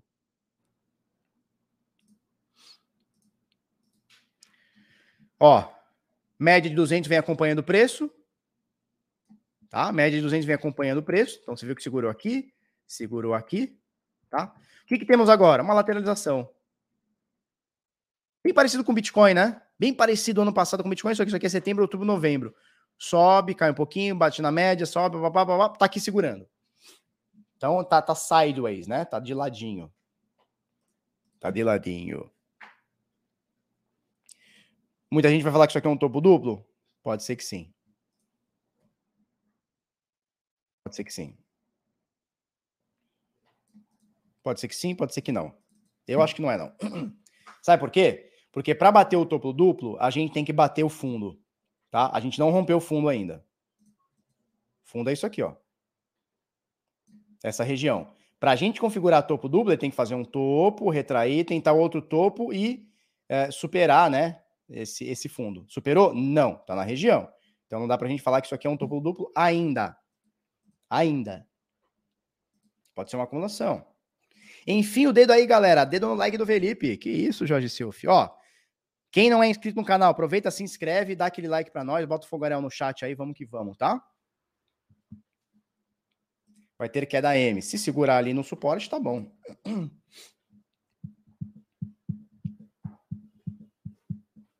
esses jogos, esse jogo piramideiro bagaceiro. É, tá cheio, né, cara? Fuego, fuego na buemba, fuego na buemba, tá? É isso. Vamos, vamos passar para as notícias para falar do hack da Bitfinex e tudo mais. Ó, oh, o que, que é isso aqui? A caspa. A caspa do urubu. É a caspa do urubu. Vamos lá, compartilhar tela, vamos, é, bug da Polygon, não quero saber de bug da Polygon, eu quero saber de... Bom, primeira coisa, Vector Pro para você testar por 30 dias, olha essa landing page como ficou mais bonita, para você testar aqui, você tem o link do Bitnada, que se não está fixado no, no chat da amizade, ele está ele tá no, na descrição, tá? Então, esse programa que eu acabei de mostrar para você, o Vector, é, que tem inúmeras funcionalidades, inclusive compra e venda dentro das principais corretoras que você tem acesso aí através de API. É, você pode baixá-lo e testá-lo por 30 dias grátis, tá? O link tá aí na descrição.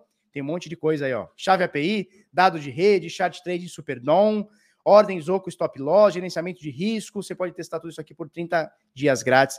Ele pode também ser baixado no seu celular, tá? Eu uso também o Vector, você veio lá nos meus stories é, pelo, pelo iPhone aqui que eu uso. Tá joia? Link tá na descrição. 30 dias grátis, mete bronca no bagulho, tá bom? É isso aí. Vamos lá. Urgente. Luciano Rocha, é, aqui do Criptofácil, lançou essa notícia ontem, três e meia da tarde. Notícia do Criptofácil. Golpe. Urgente. Hackers associados ao ataque contra Bitfinex em 2016 são presos nos Estados Unidos, tá? Então, o Departamento de Justiça dos Estados Unidos, o DOJ, anunciou a prisão de dois indivíduos ligados ao ataque contra a exchange Bitfinex. Trata-se de um casal que foi preso em Nova York na manhã dessa terça-feira, tá? Dia de ontem. Ilia Lichtenstein e sua esposa, Ilia, Ilaya, não sei como é que fala isso aqui, Ilia Lichtenstein e sua esposa, Heather Morgan, de 31 anos, ambos de Nova York, é, junto com eles, o Doge alegou ter apreendido cerca de 3,6 bilhões em Bitcoin. A soma corresponde a 19 bilhões de reais com a cotação atual, tá? De reais. O valor apreendido corresponde a 80% do valor total roubado da Bitfinex em 2016. Coincidentemente, essa foi a mesma quantia movimentada pelos endereços associados ao ataque, conforme revelou o Criptofácil. As operações ocorreram dia 1 de fevereiro. Veja bem, o que aconteceu? Os caras estavam paradinhos. Pelo que o Departamento de Justiça diz, sim, já está em posse dos Estados Unidos, tá? Pelo que Ilha, é isso? Ilha, Ilha, Rafael Ilha. Cadê a pilha, Rafael Ilha? É, essa aí o pessoal só, só, Não sei se todo mundo entendeu essa do pilha, não. Rafael Ilha, cadê a pilha? Rafael Ilha. que isso, Felipe, fazendo malcriação essa hora. Pô, falar nisso, vocês viram o Monark lá que fez um, falou uma, uma asneira gigantesca lá e foi. Saiu do Flow? Vocês viram isso aí, cara? Que sinistro, cara.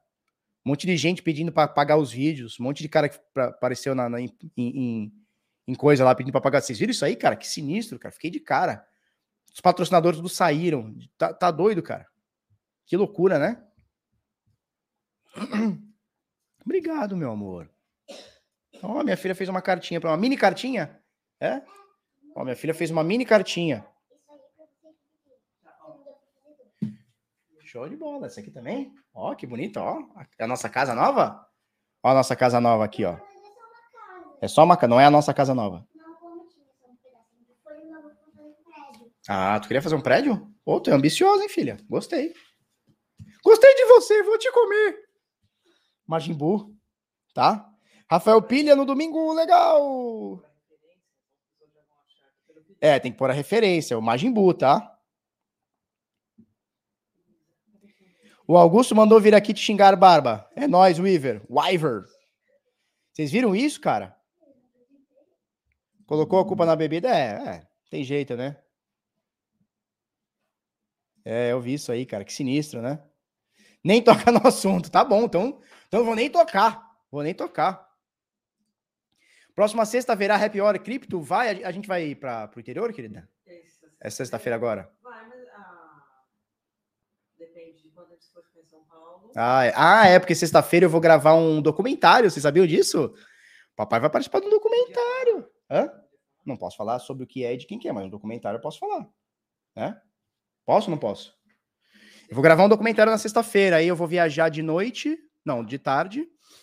É, eu vou viajar de tarde e, e aí à noite vamos fazer o happy hour, sim. Vamos fazer o happy hour, sim. Vou fazer lá na casa do Marcelo. O Marcelo vai, ele não vai, ele vai viajar. É. Ó, é, vamos lá. Vamos lá. Então o que aconteceu? Dia 1 de janeiro, de fevereiro agora, os hackers fizeram uma movimentação para embaralhar, né? uma forma de, de embaralhar. E foi o suficiente para que a polícia, que já estava atrás desses caras, pudesse rastrear quem é quem. É, aspas aqui para Lisa Mônaco, vice-procurador geral do Departamento de Justiça dos Estados Unidos. A movimentação de fundos realizada pelos hackers possibilitou a prisão. Eles moveram 94 mil bitcoins em 23 transações em 1 de fevereiro. Com isso, deixaram rastros, facilitando a ação das autoridades estadunidenses. Aspas aqui para o Lisa Mônaco, Aspas. Em um esforço fútil para manter o anonimato digital, os réus lavaram fundos roubados através de um labirinto de transações de criptomoedas, conhecido também como Mixer, tá? Graças ao trabalho meticuloso da aplicação da lei, blá, blá, blá, blá, blá, blá, tá? Em 2016, hackers invadiram a plataforma Bitfinex e roubaram 119.754 bitcoins da corretora.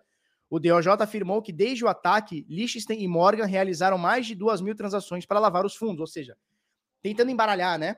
Só que, cara, é, eu já tive acesso a uma ferramenta. Por um dia eu tive acesso para ajudar num rastreio de uma coisa que aconteceu num passado aí. É, eu tive acesso a, a uma ferramenta de, de, de, rastreio de bitcoins da Chainalysis. Cara, é muito sinistro. Você pode botar no mixer que for, você pode fazer a macumba que for. Acha. Os caras rastreiam toda a TX até chegar no, no aonde está a parada acha. Bastou os caras usarem aqui nome de laranja, bastou eles venderem algumas coisas aqui na Dark Web, eles começaram a vender, pelo que eu entendi, eles começaram a vender na Dark Web, alguma coisa nesse sentido, tá? E aí foi o suficiente para a polícia falar: são esses caras. Frau foram lá, obviamente já estavam de olho nisso, a hora que pau pegaram os caras, tá? Prenderam esses dois caras em, em Nova York. Depois eu vi que esse, esse, essa, essa, esse cara aqui, esse Lia Lichtenstein e a Heather, Morgan, eles eram influenciadores, alguma coisa do tipo, ou seja, hacker influenciador, que loucura, tá? E eles foram presos, tá? Uh, rastreio de blockchain. Turma, a gente tem que entender uma coisa: a blockchain não mente, tá? E olha só, segundo a denúncia, a Liechtenstein Morgan empregam numerosas técnicas sofisticadas de lavagem de dinheiro. Entre as principais estão. Não deve ser tão sofisticada assim, porque se eles foram presos, não é tão sofisticada assim, né? Utilização de identidade falsa para criar contas online. Aí, aí se fode, porque não é só o crime do roubo, né? Aí, ó, é identidade falsa, ou seja, falsidade ideológica, né? Lavagem de dinheiro. Então, esse cara tá fudido. Eu não sei como é que é a lei lá. Eu sei que nos Estados Unidos não é uma lei federal, né? É uma lei é, estadual. Eu não sei como é que funciona lá em Nova York, se eles for, foram pegos lá, enfim, não sei como é que funciona, mas os caras estão fudidos. Fudido, literalmente, tá? Programa de computador para automatizar transações, fazendo com que muitas transações ocorram em um curto período de tempo, ou seja, mixers, né? Depósito dos fundos roubados em uma variedade de exchanges de mercado da, da, da Deep Web, ofuscar o rastro de histórico das transações, converter Bitcoin para outras moedas, sobretudo aquelas com foco em anonimato, por exemplo, Monero, utilizar contas de negócio baseadas nos Estados Unidos para legitimar a sua atividade bancária. Ou seja, esses caras estão fodidos. Literalmente, cara. Estão lascados. Sentaram na graxa. É, eu não sei se lá. Acho que Nova York não tem pena de morte, né? Não deve ter. Mas sentaram na graxa. Foi o que eu pensei, Alexandre. Foi a primeira coisa que eu pensei. Cara, por que esses caras dos Estados Unidos estão loucos? Mas Sabe o que acontece? O mal do meu pai, minha, meu pai sempre falou isso. O mal do esperto é achar que todo mundo é bobo. Esse é o defeito do esperto. O defeito do esperto é achar que todo mundo é bobo. Ele acha que só ele é bom. E não é bom, cara. Né?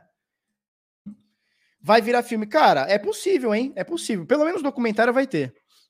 Pelo menos documentário vai ser. Né? Como funciona a descentralização com esse rastreio? Descentralização continua. O que não. Assim, muita gente confunde é, a blockchain com anonimato. Anonimato e blockchain é, não funcionam. A gente pode falar em maior privacidade, mas quem está vendendo a ideia que Bitcoin é anônimo está vendendo uma ideia errada. O Bitcoin ele te dá um nível de privacidade muito maior. Mas anonimato com criptomoeda não existe. Isso não existe. Espertos e burros. É, porque, porra, entraram dentro da corretora, sacaram 120 mil biticas, né? E não, porra, fizeram o mais difícil, né? Né? Ó, Luciano Rocha que escreveu essa matéria, inclusive, parabéns, tá? Foi a primeira matéria no Brasil, tá, Luciano? Parabéns aí por informar a gente, ajudar a gente aí a informar em, em línguas tupiniquins aqui. É, o Luciano tá dizendo o seguinte: tiveram um trabalhão para mixar transações e, abrir, e abriram conta em banco.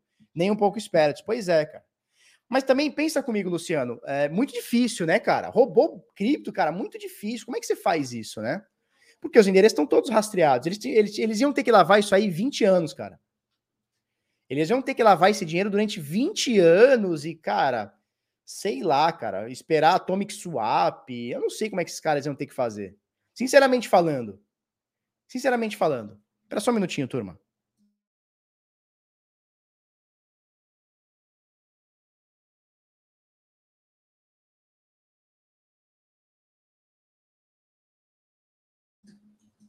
Show? É isso. Então, assim, os caras abriram conta em banco, abriram conta em nome de laranja, pelo que eu entendi. É complicado, né? O BTC é totalmente rastreável. Quem tá vendendo a ideia que o Bitcoin ele é anônimo, cara, tá vendendo uma ideia errada. Por, pela sua carteira não ter uma titularidade regulamentada ou fixada no seu CPF, ou no seu nome, ou no seu telefone, não quer dizer que o Bitcoin não é anônimo. É, é, que, que, o Bitcoin é anônimo, tá? Ele tem um grau de privacidade muito absurdo. Mas anonimidade com criptomoedas, com Bitcoin, difícil. Tá? Eu poderia viver a vida lavando 90 mil Bitcoin. Cara, não vale a pena, cara. Não vale a pena. Olha o que esse cara fez. Olha o que esse cara fez. Ele deve estar, de 2016 para cá, no mixer de felicidade e agonia, porque ele tem 94 mil bitcoins na conta. Só que não é dele, não pode fazer nada, cara, com isso. Porque o momento que ele faz, flau, tomou no cu. E tomou bonito. Agora, esse cara vai ficar o resto da vida na cadeia, ou boa parte da vida na cadeia, porque lá é diferente daqui, né? Se ele fosse preso aqui, talvez ele fique uns 5, 6 aninhos e tá tudo certo. Mas lá a coisa muda muito de figura. Cara, a, a facilidade com P2P lá é diferente da do Brasil. O pessoal lá prefere a Coinbase. E mesmo que ele conseguisse, ia ser mais fácil ainda ele ser pego. Porque a hora que cai no P2P, a polícia é na casa do P2P saber quem é o cara. É mais difícil ainda lavar com P2P. Podia ter ido Cara, onde ele gasta? Porque assim, ó, a TX da transação, ela tá rastreada. Tem ferramentas de análise, por exemplo, a Chainalysis, a, a, a Whale Alert, né? O, o, Bitcoin Whale lá, como é que chama? Whale Alert, né? Que é as baleias lá, a alerta da baleia. Eles estão rastreando isso aí o tempo inteiro, cara. Tem perfil no Twitter rastreando esse tipo de coisa. Então, assim, muito difícil, cara, muito difícil. Às vezes, se o cara tivesse roubado 500 bitcoins, a vida dele seria mais fácil. Não teria tanta, tanto zoom, zoom, zoom e tudo mais. Aí, o cara foi resolver roubar 120, se fudeu. Tá? Whale Wallet, é isso aí. Tá? Igual a história do dono da Silk Road que vendia na Deep Web. Também, também, também. Também. Se tivesse aqui no Brasil, não seriam presos. Cara, ia, ia ser preso, ia tomar um calor e seis anos depois tá, tá solto. O cara tem 30 anos. A chave do carro tá aqui. Tchau, meninas. Boa aula. O cara tem 30 anos, fica cinco aninhos aqui no Brasil preso, porque é réu primário, porque não sei o quê, papá, fica cinco aninhos, volta, tá tudo certo. Tá com um bilhão na conta, né? É isso. Cara burro, era só morar em Nova York do Maranhão. Turma, Vamos falar a verdade? O crime não compensa. Essa é a grande realidade. O crime não compensa. Vale a pena tu perder tua liberdade pro resto da tua vida porque tu cometeu um erro quando tinha 30 anos, sei lá, 20. Se hoje ele tem 31, foi há 8 anos atrás, cara, tinha, o cara tinha 20 e pouquinhos anos. 24, 25 anos. Foda, né? No Brasil não fica nem 3, né? Principalmente se o cara for réu primário, sei lá, cara, se ele tiver um histórico de atleta, né? Tipo Bolsonaro e tal. Se ele tiver um histórico de atleta, cara, se para comprar até em casa, porra, com um milhão de Bitcoin na, na conta, tá bom pra caramba. É, políticos discordam disso. É, pois é. Pois é. Show? Vamos que vamos. É, então é isso. É, se vocês quiserem, eu peguei aqui, eu vou deixar aqui no, no chat, tá? Eu vou deixar no chat aqui. Se vocês quiserem a nota integral do Departamento de Justiça aqui, eu fui atrás para achar. Eu vou colocar aqui no chat tá?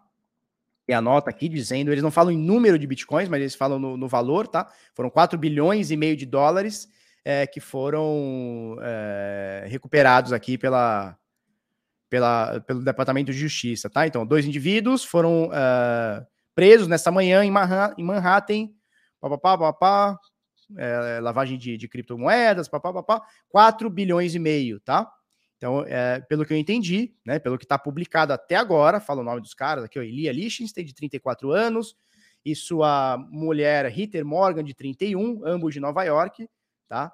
É, foram presos aí ontem às 3 horas PM lá, horário de, de algum lugar lá nos Estados Unidos, em Manhattan, tá? É complicado, né? Olha só, eles falam aqui, ó, foi 119.754 bitcoins que foram roubados da Bitfinex num ataque hacker, tá? É, foram mais de duas mil transações, ó. Eles chamam de transações não autorizadas, tá? Eles estavam é, na, na wallet do, do carinha aqui. Pá, pá, pá, pá, pá. Nos últimos cinco anos, aproximadamente 25 mil desses bitcoins roubados foram transferidos dessa, dessa uh, wallet do, do, desse maluco, do Liechtenstein, uh, via processo de lavagem de dinheiro, tá? Então é isso. Então é isso. Os caras foram presos, pelo que eu entendi, Departamento de Justiça, flau, catou. Agora, pô, o cara deixou a chave privada também pra polícia? Como é que funciona isso, né? Também não sei. Enfim. Agora, a, o que, que a gente tem que falar sobre isso também? Como é que fica agora? Luciano, já que você está aqui no chat, você achou alguma informação nesse sentido? Porque eu não achei. Que é o seguinte: ok, esses 94 mil bitcoins estão com a justiça. A justiça dos, dos Estados Unidos pegou esses 94 mil biticas? Sim, não. Se sim, o que, que vai ser feito com esse dinheiro? Vai ser devolvido para a Bitfinex? Vai ser devolvido para a Bitfinex com a condição de devolver aos clientes que foram lesados? vai ser devolvido de, diretamente ao, aos lesados, sem passar pela Bitfinex? Vai ser leiloado, vai ser um patrimônio da Justiça dos Estados Unidos, vai dar lastro no dólar, tá? Isso, estão com DOJ, show de bola. Tá, estão com, com o Departamento de Justiça dos Estados Unidos, Department of Justice. Department of Justice, tá? E agora, o que, que vai ser feito com esses 94 mil bitcoins? Vai ser. Porque no, no, mundo ideal, a gente falava isso no início do vídeo, no mundo ideal, esse dinheiro tem que ser devolvido para quem foi lesado. Bitfinex com a condição de repassar aos clientes. Não dá para o caixa da Bitfinex falar, toma que é teu, vai que é tua, Tafarel. Né?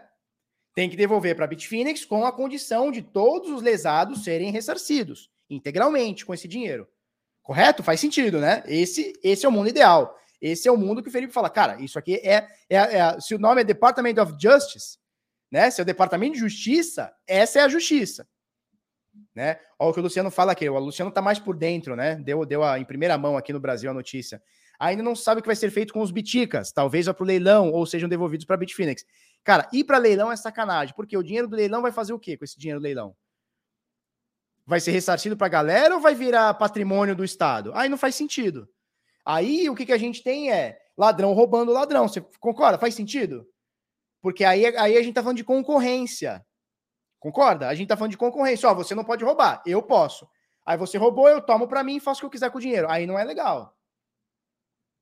Mas a Bitfinex já não cobriu o preju? Como assim cobriu o preju? De 120 mil bitcoins? Você acha que alguém tem bala para cobrir 120 mil bitcoins de preju? Não existe, cara. Ó, o Luiz Ambrosio diz o seguinte: o processo penal demanda que só seja devolvido em juízo. Ok, show de bola. Nos States. Mas aí é que tá, eles não podem confiscar, porque aqui eu já comentei agora há pouco, né? Sobre a Polícia Federal que confiscou a Lamborghini lá do rei do Bitcoin, lá, o Claudio Oliveira, que tá preso. E a Polícia Federal confiscou a Lamborghini e não, não deu para leilão. Tá com a polícia, botou um adesivão de Polícia Federal, botou o Pirocoflex, o Giroflex em cima e tá gatinho de, de Lamborghini. Ou seja, o ladrão não pode, mas eu posso. Aí é complicado. Realmente não faz sentido para leilão. O certo era ser devolvido para a Bitfinex e repassado aos clientes. Exato. O certo, no mundo ideal, na minha visão, claro que pode ter discordância, mas no mundo ideal, o certo é ser devolvido para a Bitfinex com a condição de ser repassado integralmente, integralmente aos clientes que foram lesados, né? Esse é o mundo ideal. Não é só porque não é nem ficar com o Departamento de Justiça para eles fazerem o que eles quiserem, leilão de um pá, botar lastro no dólar, o que quer que seja, né? Até o amigo botou aqui, ó. Eles poderiam pegar esses bitcoins para dar laço no dólar impresso na pandemia. Pois é, né? É, mas no mundo ideal, na minha visão, é devolve para a Bitfinex com a condição de devolver aos clientes. Esse seria o mundo ideal. Mas e aí? E aí? Vai ser assim? Ó, o Leonardo Maia diz: Eu tive prejuízo nesse hack. O Leonardo Maia é dos antigos, né? Libertáriozão, já tá nessa já há um tempão que nem nós, já viu de tudo nesse mundo.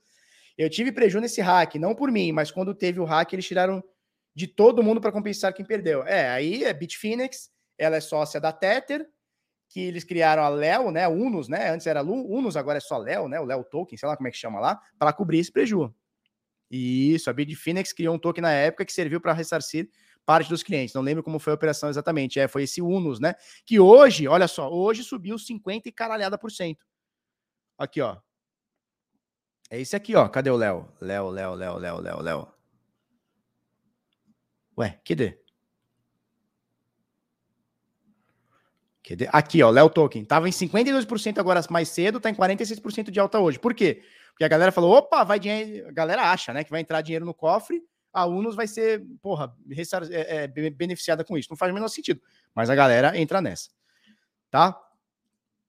Espero que isso seja devolvido aos clientes. Daniel Fraga trocaria por Bitcoin Cash, com toda certeza. Espero que seja ressarcido aos verdadeiros clientes, não apenas à corretora, né? A corretora, porque foi a, a lesada, mas ela faz uma intermediação dos clientes. Espero que, que, que sejam todos devolvidos e que esses bitcoins não sejam dumpados, né? Porque se por acaso ficar na mão da justiça e a justiça quiser fazer um leilão, caralho, a gente vai ter mais um BO, porque a gente já tem a Mt. Gox, que eu nem sei. Leonardo, ô, ô, ô, Luciano, você sabe quantos biticas estão é, na mão aí do processo da, da. Gox? Eu não tenho esse, eu não tenho esse essa informação, mas cara, 120 mil, 94 mil bitcoins é muita coisa. Não gostaria que fosse leilão, gostaria que fosse, mas também eu não tenho que gostar nada, né? Complicado não é porque foi descoberto o hacker, é só descobrir clientes. Pois é.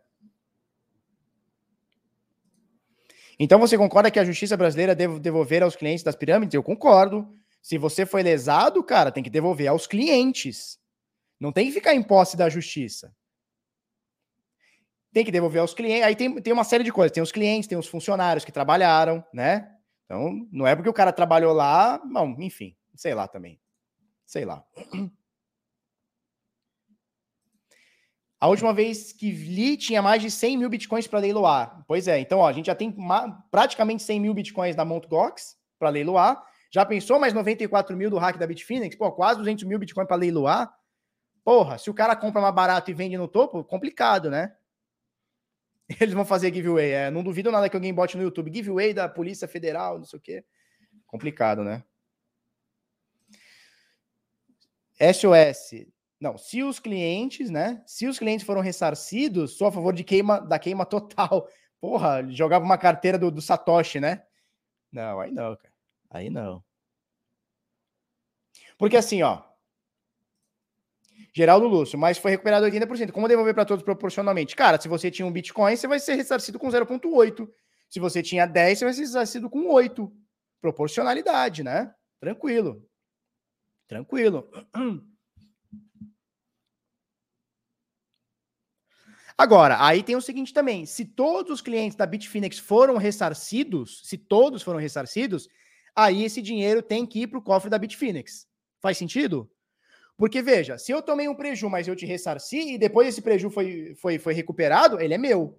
Faz sentido, né? BitGrail, quem aqui foi vítima também? Muita gente foi, cara. Isso foi 2017, né? Ou já foi 18? Eu acho que foi 17. Era BitGrail, a antiga Blocks foi hackeada, né? Depois virou Nano, né? Foi, foi, foi hackeada, perdeu todos os saldos. A, a Nano não faz, não tem mais nada, né? Ninguém apoia mais a Nano, nem nada. Muita gente diz que foi o próprio cara, a própria equipe de desenvolvedor. Muita gente diz que foi o dono da corretora. Muita, muita gente diz que foi todo mundo junto, né? Exatamente, né? Então faz sentido. Então, assim, eu não tenho certeza, mas se todos os clientes foram lesados, nenhum cliente ficou é, é, ficou a ver navios na época ou durante um período, se a Bitfinex pagou todo mundo, mais do que justo esse dinheiro ser devolvido para a Bitfinex, né? Em totalidade. Qual o valor do Bitcoin nessa época? Vamos olhar? Vamos olhar o valor do Bitcoin nessa época? Vamos olhar o valor do Bitcoin nessa época? Vamos pegar Bitcoin na Bitfinex aqui. Vamos pegar na própria Bitfinex. Bitcoin dólar na Bitfinex. Vamos voltar lá para 2016. Cara, eu já nem sei mais usar o TradingView. Vamos lá, 2016. Vamos pegar um ponto qualquer aqui, 2016, ó, porque 2016 foi isso aqui, ó. Ó. 2016, aqui aqui 2017. Vamos pegar um ponto médio aqui, ó. Vamos pegar um ponto médio aqui, 2016. 25 de junho, 600 dólares, 627 dólares. Só que no início do ano foi 300 dólares, no final 900. Uma média aqui de 500, 600, 700 dólares, tá? Então o Bitcoin estava em 600 dólares nessa época. Que foda, né? Aí imagina só a Bitfinex se ela ressarciu todo mundo, né? Se todo mundo ficou bala e eles recuperam esse dinheiro, 10 vezes mais, 10 vezes, 100 vezes mais, né? É isso? Porque era 600, se fosse 10 seria 6 mil, já seria um puta lucro, mas foi para 60? Caraca! Muita coisa, né? Puta que pariu, 600 dólares. É, e muita gente, nessa época, ó, eu tô em Bitcoin desde, desde 2014. Em 2016, a galera já dizia que o upside do Bitcoin acabou, não, não tem mais o que subir. Ele subiu só 100 vezes. Baita hold, né? Ou seja, o hacker ajudou a Bitfinex, né? Se for o caso. Porque ajudou a Bitfinex a não vender. O hacker fez isso com a Bitfinex. Esse foi o trade, né? Agora, tu imagina, de 600 dólares para 40 mil, que tá agora 45. De, de 600 dólares para 45, já é um putz a lucro, concorda? Isso num Bitica. Agora, tu imagina em 94 mil Bitica. Os caras tão bonitos ou não estão na fita? Agora, resta saber se o Departamento de Justiça vai devolver integramente, que é o que eu acho que deve acontecer. Tá? Ou seja, o hacker, parabéns pro hacker, ajudou a fazer um hold. Ajudou a fazer um hold, olha que beleza. Marcelo, você acha melhor operar em exchanges nacionais? Numa situação dessa aí é mais fácil correr atrás ou não? Cara, eu acho mais fácil operar em, em corretoras internacionais. Até o ano passado, as corretoras nacionais elas focavam em compra e venda de Bitcoin. Ponto. Não tinha liquidez nenhuma para altcoins e tudo mais. No máximo tinha um Ethereumzinho lá. Com a vinda da Binance para o Brasil, as corretoras nacionais tiveram que se coçar. Então você vê a Bitcoin Trade botando um cozilhão de tokens, Bitpreço botando token, o uh, que mais?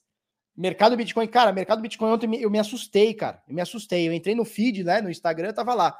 Cinco moedas para você compor a sua carteira, só shitcoin, só lixo, que eu nunca tinha nem ouvido. Só lixo, cara. Só lixão. Ou seja, as corretoras no Brasil agora estão correndo atrás do prejuízo, porque estava muito bom até a, a, as corretoras gringas virem, virem para o Brasil, né? Até a Bitso, Ripio, é, é, uh, Binance, uh, OKX, quem mais? Robi virem para o Brasil, tava bonito. O mercado Bitcoin botava lá um porcentão de taxa, Bitcoin e Ethereum, tá tudo certo. Botava os tokens de precatório deles. Agora, bichão, chegou a Binance com 0,14 de, de volta. Né? Para comprar e vender ao mesmo tempo. Sinistro. Um milhão de token, liquidez absurda. Né? Então os caras estão tendo que correr. As plataformas do Brasil vão ter que se profissionalizar um pouquinho mais. A maioria não tem stop loss, a maioria é bem fraquinha, porque elas eram focadas em compra e venda, né? Era só um bookzinho de compra e venda simples. E então, por esse motivo, eu acho melhor corretora nacional, porque tem mais volume, tem mais liquidez, tem tudo mais. Numa situação dessa, é mais fácil correr atrás no Brasil ou não? Cara, complicado complicado. É, você teve lá o caso do, da Atlas, né? A Atlas, eu não vou, eu acho que são 20 mil bitcoins, né? Que, que é no Brasil, tá? Foi 2019 esse, esse rombo. Até agora ninguém viu nada. Confiscaram o cara, não acharam o cara, o cara tá solto, mandaram para mim um vídeo é, com, com o atestado de óbito dele, que eu acho que é mentira, tá? A gente acabou não publicando, conversei com o pessoal jornalista também, o pessoal jornalista também não colou a ideia. Tá? Então dizem que ele está tentando forjar a própria morte, dizem, não sei. Chegou um vídeo que era ele deitado numa maca morto, que eu não, não acho que seja, eu acho que seja um fakezão sinistro. Então e aí? Bitcoin Banco. Aprenderam lá um monte de dinheiro do cara. Diz que o cara tinha 7 mil bitcoins da galera. Ele alegou ter 7 mil bitcoins da galera. O cara tá preso, a Lamborghini dele tá com a Polícia Federal. Será que é tão, é tão fácil assim no Brasil? Não sei, cara. Não sei. Tenho dúvidas. Tenho dúvidas se no Brasil é mais fácil. Daniel Edgers, curso de DeFi muito foda, Baro. Aproveitando as férias para estudar. Parabéns pelo conteúdo, incrível. Obrigado, Daniel. Obrigadíssimo, tá? Obrigadíssimo. É, inclusive hoje, Daniel, a gente tem aula Tira Dúvidas, tá? Às é, 16, 18 horas, horário de Brasília. 18 horas, horário de Brasília. Pessoal do DeFi do Zero Renda Passiva, temos a, uma aula Tira Dúvidas, tá? Qual o impacto possível no preço? Algo para considerar? Sim, Lucas. Se por acaso o Departamento de Justiça escolher que não vai para Bitfinex, e que vai para. e que eles vão leiloar, o impacto pode ser bruto, porque eles podem leiloar e sempre se leiloa abaixo do preço, o cara dumpa imediatamente, né? Vende aqui, compra ali, fez um lucro certo. Se for para Bitfinex, o que, que eles vão fazer? Eles vão dumpar, eles vão shortar e dumpar e ganhar mais dinheiro. O que, que a Bitfinex vai fazer? Né? Então, tudo isso pode ter impacto no preço? Sim. Vai voltar para todo mundo? No caso de, de nenhum cliente até agora foi ressarcido. Vai voltar para todo mundo? Vai voltar para todo mundo? Não vai? E se voltar para todo mundo, o que essas pessoas vão fazer? Porque elas foram hackeadas em 600 dólares. Hoje está 40 mil. Putz a lucro. Essa galera vai, vai, vender. Então, cara, é, é uma, a gente tem que especular agora. A gente tem que especular, tá? A gente tem que especular agora. Barba pensou internacional e falou nacional. Pois é. Eu sou todo errado, cara. Show? É isso.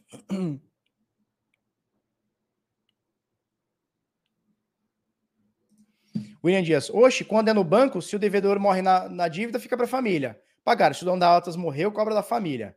Cara, eu, eu, não, eu não gosto disso. Sabia que eu não gosto disso? Eu não acho que a filha dele, que tem 14 anos, tem que herdar a dívida do pai que fez um golpe. Eu não acho. Eu não acho. A não ser que ela seja é, é, beneficiada com essa dívida. Do nada a menina ficou bilionária, tem um monte de patrimônio. Porra, aí peraí, né? Da onde veio? Vamos confiscar, claro. Agora, porra, a menina tem, tem, tem a vida dela, não, tem, não é obrigada a pagar por um erro do pai que ela não cometeu, né? Não, não, não acho que seja dessa forma. Mas quem sou eu? Eu sou apenas um gordão falando besteiras aqui no Bitnada, tá? Binance formalizou parceria com grande empresa de entretenimento asiática para desenvolver produtos de blockchain. Então a Binance está tá, tá entrando aí no gênero K-pop, gênero musical K-pop. O que, que é o K-pop? Eu não faço ideia. Mas é um monte de japonês aí com roupinha alegre, é os Backstreet Boys da era moderna, né? E a exchange de criptomoedas Binance formalizou uma parceria com a empresa sul-coreana YG Entertainment, YG Entertainment, tá? E eles vão produzir a música aí dos K-pop muito louco. É, Binance, é isso, hein? Concorrente do Ethereum, Avalanche Bomb ultrapassa 100 bilhões em valor total bloqueado, né? Alocado, né? Seria o sério, né? Valor total alocado. Porque bloqueado dá a entender que, tipo, tá bloqueado e nunca mais, né? Não, não é assim não, cara. Luciano Rodrigues, tá? Então, a Avalanche, um dos principais concorrentes do Ethereum, está ganhando cada vez mais atenção à medida que bilhões de dólares em capital investidores são injetados na plataforma de contratos inteligentes. Novos dados da plataforma. Ah, que legal, que bom que a gente está falando disso. Sabe por quê? Porque ontem eu ajudei um aluno do DeFi do zero, a renda passiva, a recuperar mil dólares que ele fez numa bridge de, se eu não me engano, de BSC ou de Ethereum, não sei, de BSC. De BSC para a rede Avalanche. E não aparecia. Não aparecia na, na, na, na, carteira dele. Eu falei, calma, você mandou, mandou, manda para minha TXID. Olhei, olhei a carteira, tá aqui. E aí, agora, como é que eu faço? É isso, isso, aquilo. A gente ajudou ontem a recuperar mil dólares. Show de bola, né? Parabéns. Parabéns pro nosso amigo o Magno, tá? Parabéns pro Magno que recuperou mil dólares. Tava desesperado, que tava oito horas sem achar a transação, mas a transação estava lá, né? Foi só uma, uma questão de, de, de, de achar onde estava, tá? Por isso que a gente fala muito, tá? Quando você vai fazer alguma coisa nova com criptomoedas, no DeFi, principalmente no DeFi, testa antes. Testa antes. Como que eu resolvi? Muito simples. Eu falei, cara, me dá o endereço da tua carteira. Ele me deu o endereço da tua carteira. Aí eu entrei aqui, ó.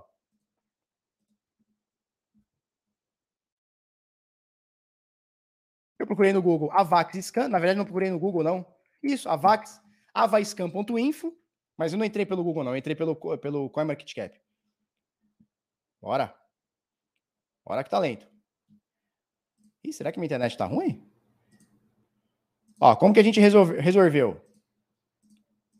Entrei no Avax Scan, botei a carteira do carinha.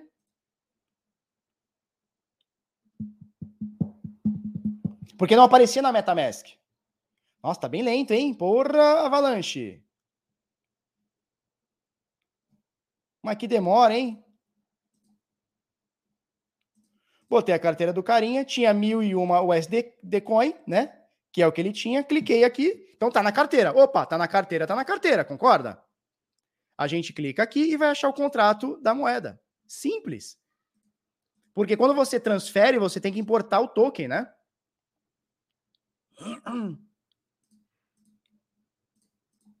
Ó, então eu peguei que ele tem nessa moeda aqui, ó, USD Coin, símbolo NUSDC, um token RC20, tá? Qual que é o token ID? Cliquei aqui, esse aqui é o contrato do token. Aí você vai na sua MetaMask, importar moeda. Que que, então o que ele fez? Ele copiou esse código aqui. Deixa eu ver aqui. Ó. Então vamos lá, vou mostrar para você como é que faz.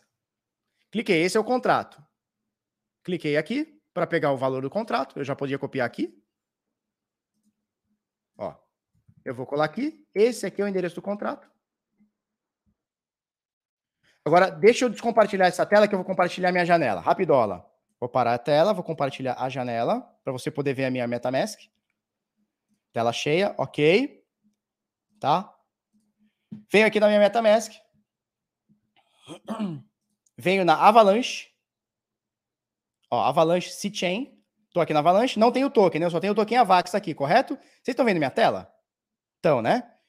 Ó, eu venho aqui importar tokens, colo o endereço do token, NUSD, adicionar token, pronto, agora eu tenho o token NUSD. Tá vendo aqui, ó, NUSD, tá vendo aqui na tela? O SDC Coin, tá aí, eu fechei aqui, caralho. Bora, Johnny Bravo. Ah, porra, é aqui. Tô clicando no negócio errado. Ó, não importei ainda porque não dei ok, ó. Vem aqui, colo o contrato, NUSD, tá vendo aqui, ó? Que é o mesmo daqui, ó. NUSD, o símbolo, o SD Coin, adicionar, pronto, importar token, ele tá aqui. Tá? Agora ele aparece aqui para mim. Se eu tivesse algum token, apareceria aqui para mim. É isso que tinha que ter feito. Tá? Por quê? Porque quando você manda de uma de uma de uma bridge para outra rede, cara, a sua MetaMask não conhece esse token. Tá na sua carteira. O importante é estar na blockchain. Tá? O importante é estar na blockchain. Olhei a carteira do carinha. Vamos lá que tá, tá lento o site aqui, né? Deixa, deixa eu parar essa tela e compartilhar a janela novamente.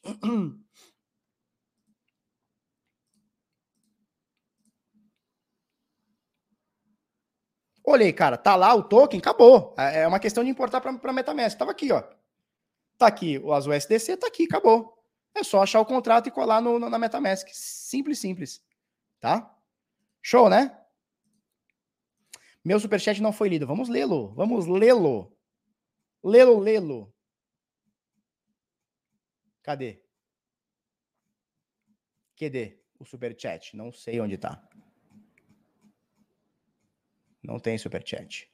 Cadê superchat? Ah, aqui Gustavo Gomes. Marwa Binance comunica a compra de Bitcoin a receita? Se forem compras no Brasil, eu acredito que sim. Eles dizem que não. Mas eu acredito que sim, hein? Tem outro superchat por acaso? Não, acho que é isso aí, né? Acho que é isso aí. Tá? Não, cara, ele viu, eu tenho o vídeo, ele viu meu vídeo, mas não foi 11k, não, foi 1k, tá? 1k dólar. É, ele transferiu e, cara, ficou na dúvida, né? Certo, só finalizar e adicionar, isso aí. Show? É isso? É isso. Vamos para a próxima aqui? Tá? Achei aqui, tá tudo certo. Vamos lá, Brasil, Luciano Rodrigues, criptofácil. Luciano Rodrigues, Brasil sofreu mais de 88 bilhões e meio de tentativas de ataque hacker, tá? É muita coisa, hein? 88 bilhões e meio de tentativas de ataque cibernético somente em 2021. Cara, é muita coisa, hein?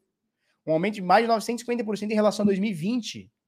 Caceta! Com 8 bilhões e meio. Agora virou 88, segundo a Forte, Fortinet.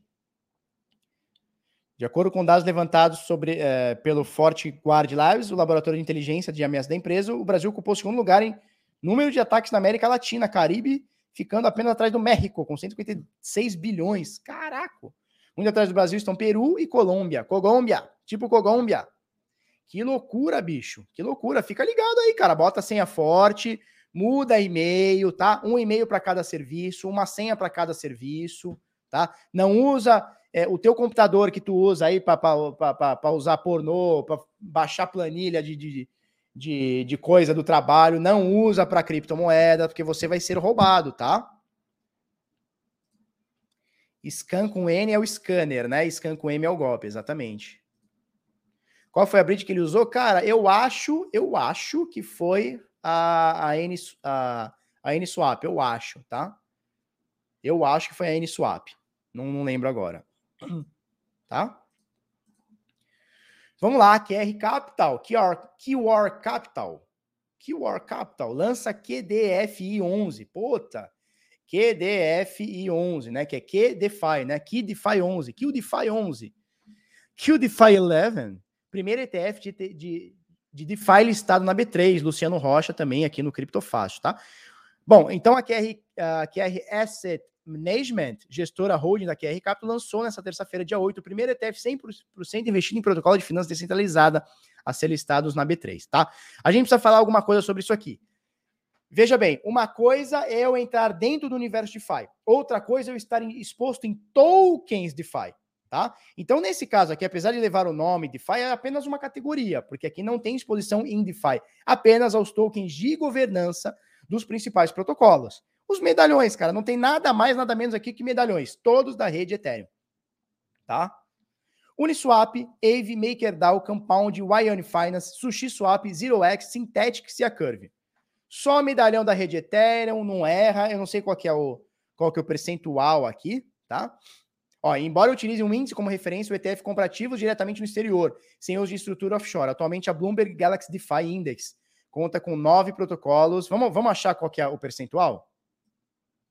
Bloomberg Galaxy DeFi Index. Vamos, vamos, vamos procurar esse, esse índice aqui para ver o percentual.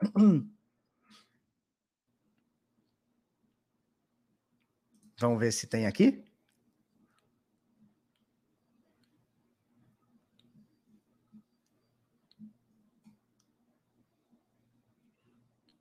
Bloomberg DeFi Index. Não, eu quero saber o percentual. Não tem aqui rápido, né? Não tem o percentual. Tá, vamos, vamos tentar achar em outro lugar. Vamos ver se dentro do site da QR, QR Capital tem.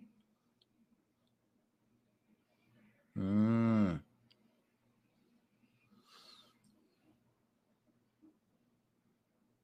Ó, é baseado na, no, no valor de mercado, que bobo eles não são. Joga conforme a música, joga pra torcida. Aqui, ó. Então vamos lá, achamos aqui, tá? Aqui nós mata cobre e mastou pau. Aqui nós mata la cueira e mata piroca. E mostra a piroca, tá bom? Vamos lá. Uniswap comporta 40%, né? Contém 40% do índice.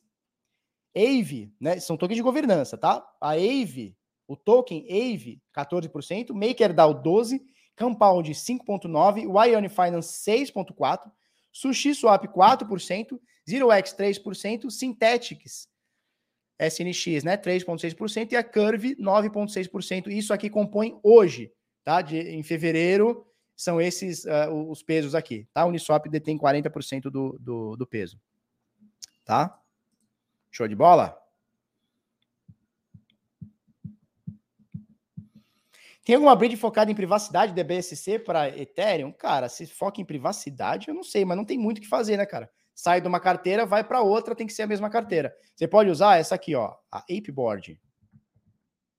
Apeboard.finance. Isso aqui é o ouro, hein? Isso aqui que eu tô falando para você é o ouro, hein? Isso aqui é o ouro. Apeboard.finance, você pode vir aqui, ó, Ape Tools, App Tools, sei lá. App Bridge, ele faz, ele, você pode pegar a, a chain que você vai, para quem que você quer ir e ele faz o cálculo das melhores das melhores bridges aqui em questão de tempo e valores e taxas de, de transação. Tá? Show?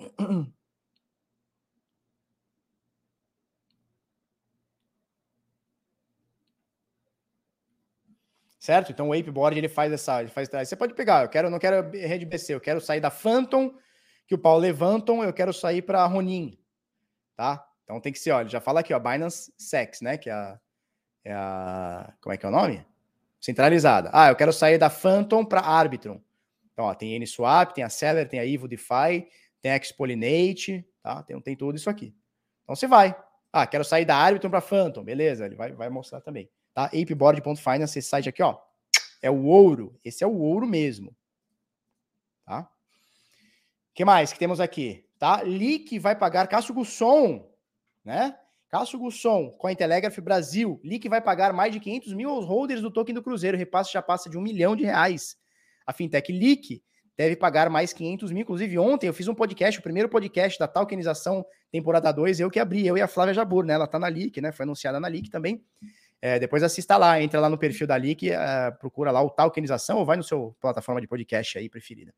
Tá? Deve pagar mais de 500 mil os investidores compraram o token do Cruzeiro, valor proveniente de venda de jogadores Ederson e Fabrício Bruno. Tá? Então, jogadores foram vendidos e quem tinha a cesta aqui de tokens do mecanismo de solidariedade da LIC, né, o token do Cruzeiro, vai ganhar um dinheiroca, tá? Vai ganhar um dinheiroca, é isso aí. Já ouviu o podcast ontem? Ficou legal, Fernando? Eu não sabia que era vídeo. Eu abri minha câmera, mas não sabia. Eu achei que era só áudio, podcast, né? Ficou legal, Tripinho? Eu não vi, eu não, não assisti ainda, não ouvi ainda. Ficou legal?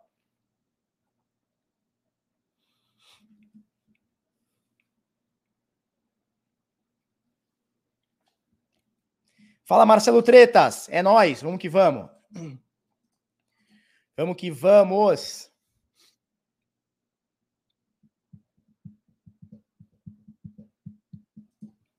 Show. Também não sabia, só ouvi, pois é. Então, no caso, é só usar esse serviço que eu disse e depois usar o que você citou. Qual o serviço que você disse? É que existe um serviço que é o nome que randomiza transações da BSC e deixa a transação anônima no final. Legal, não sabia. Tem que só tomar cuidado com esses mixers aí, que a galera fica de olho, tá? Tá? É isso? É isso ou não é isso, turma? Eu acho que é isso. Ó, O2 Research, entre para o O2 Research e receba conteúdos diários, tá? A melhor casa de research do Brasil. Você tem carteira na B3, você tem carteira dos Estados Unidos, carteira quant, tanto cripto quanto é, brasileira da B3, quanto americana, tá? Carteira cripto, commodities, recomendação de opções mais que o Morning Call. A gente tem muito conteúdo com uma assinatura de apenas R$ reais por mês. Muito baratinho para você ter acesso a muito conteúdo. Os caras são muito fodas. Deixa eu botar aqui essa galera aqui, ó. Roxo, gestor de fundo, Maurício Belinello, gestor de fundo dos Estados Unidos, Marcelo Treta, Felipe Escudeiro, Mário Goulart, tá? Paulo Bitt, a gente tem o Felipe Franzes, tem o Henrique Paiva, a gente tem dois analistas CNPI, tá? A gente tem a nossa área de quant com o Roxo, com o Henrique com o francês, a gente tem a nossa área de fundamentalismo com o Márcio Goulart, com o Paulo Bitt, a gente tem commodities, a gente tem eh, opções, a gente tem cripto comigo, com, com, com o Marcelo. Então, cara, é, é muito, muita informação, tá? É muita informação, fica caro para você ficar de fora tá bom? Gustavo Gomes, você acabou com o meu dia com o que acho sim. Como assim? Você acabou com o meu dia com o que acho sim. Não entendi. Eu acabei com o seu dia, porra. Aí, aí tu acabou com o meu dia que eu acabei com o seu dia. Mas foi, mas foi show de bola. 50 minutos de conteúdo. Valeu, Tripinha. Tripinha, hoje temos aula do DeFi do Zero Renda Passiva, tá?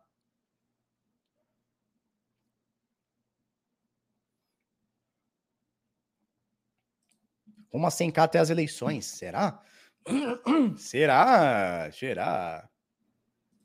Por que você não faz anúncio da O2? Ué, tô fazendo agora. Eu não tô fazendo agora?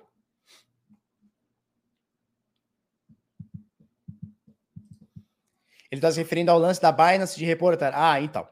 Bom, é... o que acontece?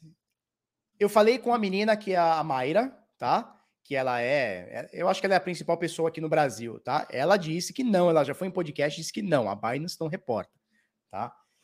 É, só que não significa que se a polícia não for lá e falar, ô Gustavo, eu quero saber o CPF do Gustavo, eles não reportem, tá? Pode ser que hoje eles não estejam reportando, mas não sei, complicado, né? Não sei, eu, eu não sei, cara, eu não sei se tá ou se não tá. Se você entrou pela Capital, você vai ser reportado ponto final né, que é, a, que é a parceira deles, entrou pela Capital, Flau, tomou no cu, vai ser reportado. Agora, se você entrou, se você já tem mandou criptomoeda para lá, acho muito difícil que te reportem agora. Tá? Isso, é a empresa que intermedia e reporta o Pix, exatamente. É isso, turma? É isso, tá? Então, O2, plano de 119 reais, aproveita que tá barato que esse plano vai aumentar bastante, tá? Aproveita aí que tá barato. Alter, para você gastar os seus biticas no dia a dia. Você já tem um cartão da Alter? Quem tem um cartão da Alter, fala aí para mim. Você tem um cartão da Alter já? Você já gasta os seus biticas no dia a dia? Você já gasta os seus biticas no dia a dia? Se você não gasta, cara, você pode ter a opção de ter o Alter Card, tá? E gastar e ter, receber cashback com criptomoedas todos os dias aí que você usar, tá joia? E acesse aí, arroba canal Bitnada. Se liga que tá cheio de fake meu, eu não vou chamar ninguém no privado, tá bom? É arroba canal Bitnado, o link tá na descrição. Se você vê que tem um carinha com a minha foto, com meu nome, com não sei o que, te chamando, não sou, não, não sou Joe, não sou Joe, tá bom? Então fica ligado aí. Não mande dinheiro para ninguém, porque é tudo golpe, tá? Nanda Guardian vai palestrar. Na verdade, ela vai fazer um painel, né, lá no, no Bit Sampa. E já falei para vocês que a Solange Gueiros vai também, tá? Então fechamos com duas meninas para palestrarem, duas meninas fodas, tá bom? É isso. Ó, o pessoal tem aí, né? Sim, muito bom. O meu nunca chegou. Cara, entra em contato lá com eles lá, pô. É, o pessoal se preocupa, preocupa com o repórter, mas tá usando o Pix, que é a porra, né? Esse cartão é só para quem tá no Brasil. Cara, eu, ele é internacional, tá? Aí você paga o IOF fora do Brasil. É, agora, se eles entregam fora do Brasil, não sei, tá?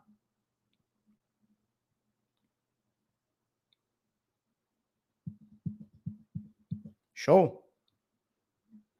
Simone, eu também vou estar lá, eu também sou foda. É isso aí, Simone. A Simone também é aluna nossa do DeFi do Zero Renda Passiva. Vamos que vamos. Bitsamp é nóis. Ah, eu recebi. Eu não sei se eu posso mostrar. Será que eu posso mostrar? Recebi hoje, Simone. Olha que lindo. Olha que linda camiseta. Será que eu posso mostrar não posso mostrar? Posso mostrar não posso mostrar? Oi, quem acha que eu devo mostrar a camiseta? Quem acha? Quem acha que eu devo mostrar a camiseta?